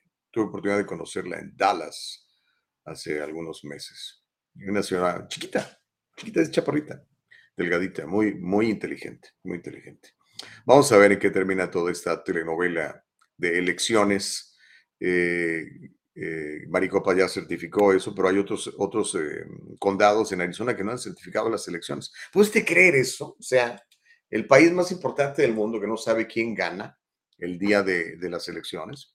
Pues sí, así sucede. Pero bueno, se me está acabando el tiempo y no quiero quedarme con esta historia porque muchos de ustedes se van a poner bien contentos. Los demócratas del Congreso ya tienen los impuestos de Donald Trump lo que tanto lucharon, lo que tanto perseguían. Bueno, los demócratas de la Cámara ya tienen los impuestos de Donald Trump. Eso fue indicado por el Departamento del Tesoro. Un panel de la Cámara liderado por los demócratas recibió los impuestos del expresidente Donald Trump el miércoles, ayer, luego de una larga, larga batalla judicial de varios años que culminó con una derrota en la Corte Superior de Justicia. Sin embargo, el Comité de Medios y Arbitrios de la Cámara ha estado investigando los impuestos de Donald Trump desde el 2019, supuestamente para ver si debería haber algún cambio en la ley sobre la auditoría de declaraciones presidenciales. Aunque el comité pudo, puede obtener legalmente los impuestos de cualquier persona, el Departamento del Tesoro de Trump se negó, argumentando que pues, no había ninguna razón válida para entregar estos impuestos. Pues bueno, el Tesoro, cito textualmente, el Tesoro cumplió con la decisión judicial de la semana pasada, dijo ayer un portavoz del Departamento del Tesoro a la prensa asociada de Associated Press. Los demócratas ahora tienen hasta principios de enero, cuando los republicanos van a tomar el control de la Cámara y posiblemente terminarán la investigación. A pesar de la inminente, inminente limitación de tiempo, el representante, el congresista demócrata por Massachusetts, Richard Neal, quien es presidente del Comité de Medios y Arbitrios de la Cámara de Representantes, celebró la decisión la semana pasada como una victoria para la supervisión, sugiriendo que los demócratas no perderán el tiempo investigando los resultados. Tengo el, el video, vamos a ver el video, Nicole, este, sobre este triunfo de los demócratas que ya tienen los impuestos del presidente Donald Trump. Venga, Nicole. The House Ways and Means Committee apparently now has former President Trump's tax returns, several years of them, after years of fighting to get them. The committee not immediately returning a request for comment, but this is a significant step coming not too long after the Supreme Court said no to the former president's push to block the release of his taxes to Democrats. Keep in mind, Republicans will take over the House next year, so this was kind of Dems' last chance to get their hands on these returns. The Treasury spokesperson confirming they've complied with the request from House oversight. Unlike other recent presidents, actually every president in modern history, former President Trump did not make his tax returns public when he ran. He said he'd been audited by the IRS. He's also said that people just don't care. Voters don't care. Thanks for watching our YouTube channel. Follow. Bueno, ahí veía la televisión dándole esto. Ahora, ¿de qué les va a servir? Pues de nada, pero ya tienen los impuestos, que lo, que querían, ¿no? Ah, no sé para qué los querían. Ahora, lo que sí me gustaría saber es el, el- el- el señor Donald Trump, ¿no? ¿Cuánto, cuánto, cuánto presenta como gastos y deducciones? Eso me gustaría saber.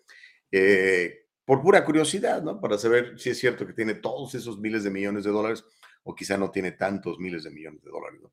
Cuando entró a la presidencia se calculaba que tenía más o menos unos 5 mil millones de dólares, unos 5 billones. Cuando salió de la presidencia, debido a que descuidó sus negocios, se calcula que perdió como unos 500 millones de dólares. Eh, no sé, vamos a ver cuánto verdaderamente tiene y cuánto reporta, pero pues es anecdótico. Al final del día es como una de estas victorias pírricas en donde, pues, es una victoria moral para los demócratas porque consiguieron los documentos de eh, privados, eh, quiero decir, los documentos de, los impuestos de, de Donald Trump, pero pues no sé para qué vayan a, a servirles. Y mire, antes de irme, esto sí se lo quiero comentar y me llamó mucho la atención. Estoy siguiendo a un chavo eh, en su cuenta de Instagram que se hace llamar el hombre araña provida. Así se, así se llama.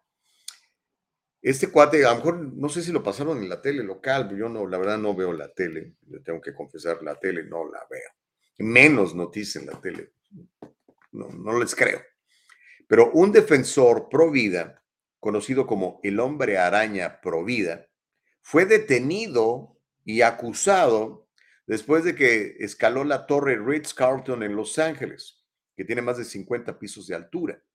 Su temeraria empresa es parte de un esfuerzo continuo del escalador Provida, cuyo nombre real es Mason Deschamps. Y esto lo hace para llamar la atención sobre las causas y los grupos Provida.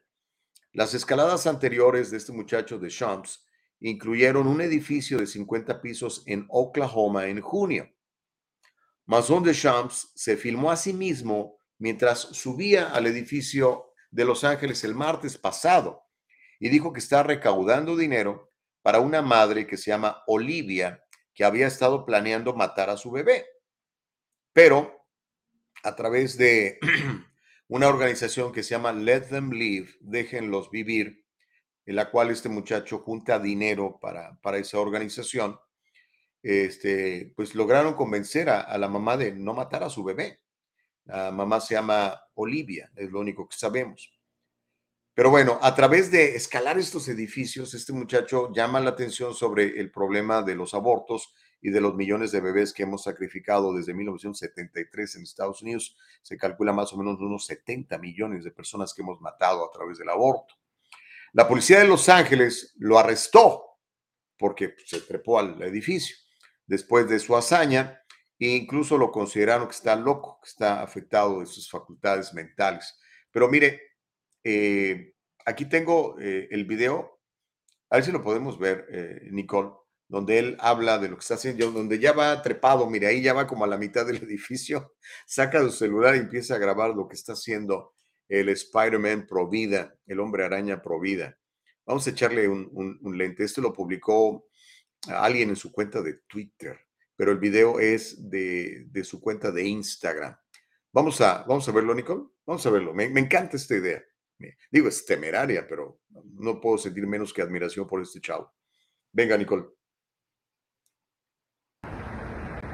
Hey guys, I'm out here in Los Angeles today on the Ritz Carlton, and today we're raising money for a mom named named Olivia. She scheduled an abortion, uh, and so Let Them Live decided to help her instead, and she's taking our help, and uh, we need to help her pay her rent and uh, help her fix her car so she can get to work and save her baby from abortion. Sometimes, you know, it, it's that easy that all they need is just a little bit of financial support, and they are willing to, uh, you know, choose life. So, uh, thank you guys for all the support. have a have a good day. Buen día. Este chavo se trepa a sus edificios y se sube sin arneses. Lo único que se pone en sus manos es brea y escala y escala y escala. Ya ha escalado varios edificios y siempre que termina de escalarlo lo arrestan porque pues, es ilegal que usted lo haga. Le preguntaron en la televisión, ¿y por qué haces esto? dice, pues es que no encontré otra mejor manera para llamar la atención sobre el problema del el asesinato de bebés llamado aborto, que en muchos estados de la Unión Americana, como California, es permitido incluso hasta el último día del embarazo, ¿no? Entonces, yo sé que muchas de estas mamás no quieren abortar, que están pensando económicamente. Entonces, si les decimos, oye, espérate, ¿qué tal si te conseguimos apoyo económico mientras este, nace tu bebé y te preparamos y puede, eventualmente puedes mantenerlo, trabajar y hacer cosas? Y él trabaja con esta organización que se llama Let Them Live. Te puse el link, mi querida Nicole, porque quiero que vean la cantidad de bebés que este chavo ha podido rescatar de la, de la muerte. Es impresionante. Ah, el, sitio de internet se llama Let Them Live y a través de pues, lo que hace este cuate, que para muchos es loco, treparse a un edificio, ¿no? Y, este, y escalar y escalar y escalar para llamar la atención sobre este problema, ¿no? Eh, quiero que vean a los bebés. Estos bebés están vivos gracias a, esta organización y, a esfuerzos como el de este chavo. ¡Wow! Se llama Let Them Live. Yo no sabía de esta organización. Alguien me llamó la atención, me dijo, Gustavo, chécate este chavo. Síguete este chavo en, Instagram. Se llama, eh, ¿cómo se llama? El, Spider-Man Pro Vida. Se llama Pro Life Spider-Man. Así se llama su, su cuenta. Pues todos estos niños están vivos hoy en día gracias a esfuerzos como temerarios como este muchacho. Porque entonces mucha gente dice, ah, caray, no sabía, ¿sabes qué? Voy a mandar 10 dólares, 20 dólares para contribuir a esta organización no lucrativa y sobre todo los que creemos en, en el valor de la vida ¿no? y en la oportunidad que cada bebé tiene de, de nacer y de llevar a cabo el propósito que Dios tiene para él. ¿no? Impresionante, impresionante. Bueno, pues con esto, se, con se los, voy a dejar, chicos. Déjenme leer algunos de sus mensajes. Feli dice, yo le ayudo a ese loco, pero con un psicólogo, señor. Primero que salve su vida si quiere salvar a los demás. Feli, obviamente, no, no, no, no, no, este, no coincides con, con los puntos de vista de este muchacho. Gaby Ramírez dice, claro que fue un robo, todo está trabajado para que ganen los demócratas. Oh, se refiere a lo de, a lo de Arizona. Noé Contreras dice, ya no saben qué hacer para sacarse de encima al 45, pero en el momento menos pensado, nuestro matador dará la estocada final al viejito Culica. ah, Culica Gao. oh, ese es un término muy, muy, muy colombiano, ¿no? Y a sus mugrientos seguidores que lo arengan, dice Noé Contreras. Ah, Homero dice, bueno, señor Gustavo Vargas, entonces vamos a darnos cuenta del gran empresario exitoso que es Donald Trump deberían de sentirse cómodos cuando se revele lo rico y excepcional empresario que dice que es, que ya sabemos que es una rata, pero bueno. Mirta Pérez dice saludos y muchas bendiciones, siempre escuchándoles, gracias.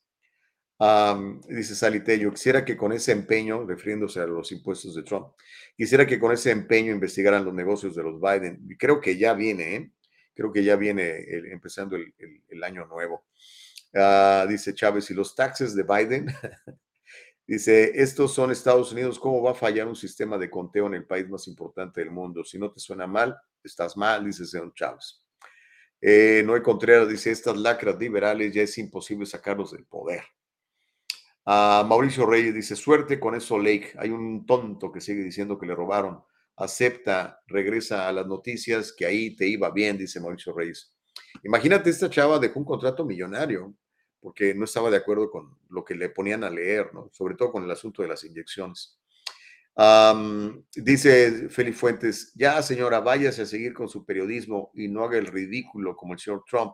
Por favor, no pudo, no la apoyaron, acéptelo, no pierda la cabeza y continúe luchando si quiere ganar algún día, dice Félix.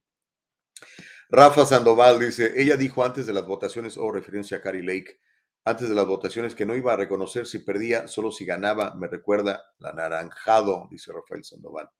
Bueno, ella no dijo, no dijo eso, dijo que teníamos que asegurarnos que las elecciones fueran libres y pidió que se recusara Katie Hobbs porque ella siendo candidata es la encargada del proceso electoral, o sea, es la jugadora y es el árbitro también.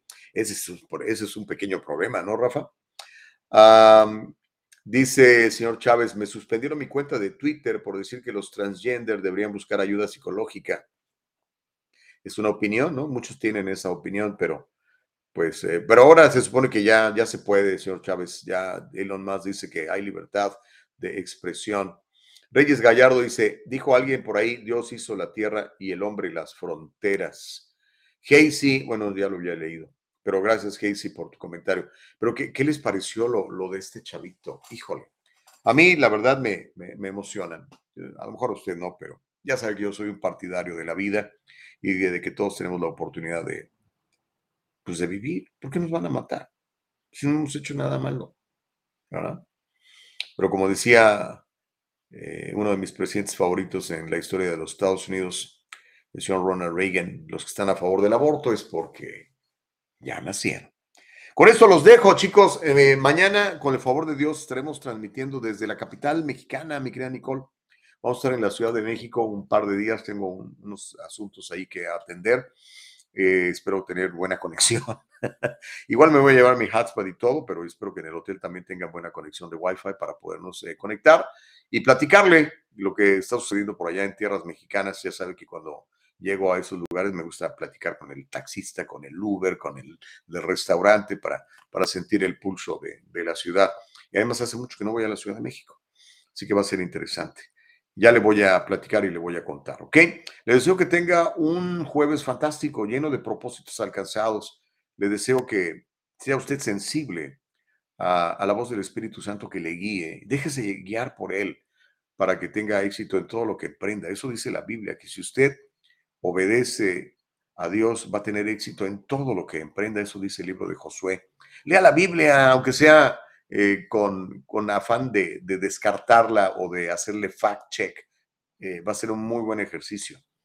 Eh, yo lo hice y mire, terminé convirtiéndome en hijo de Dios, como la ve desde ahí.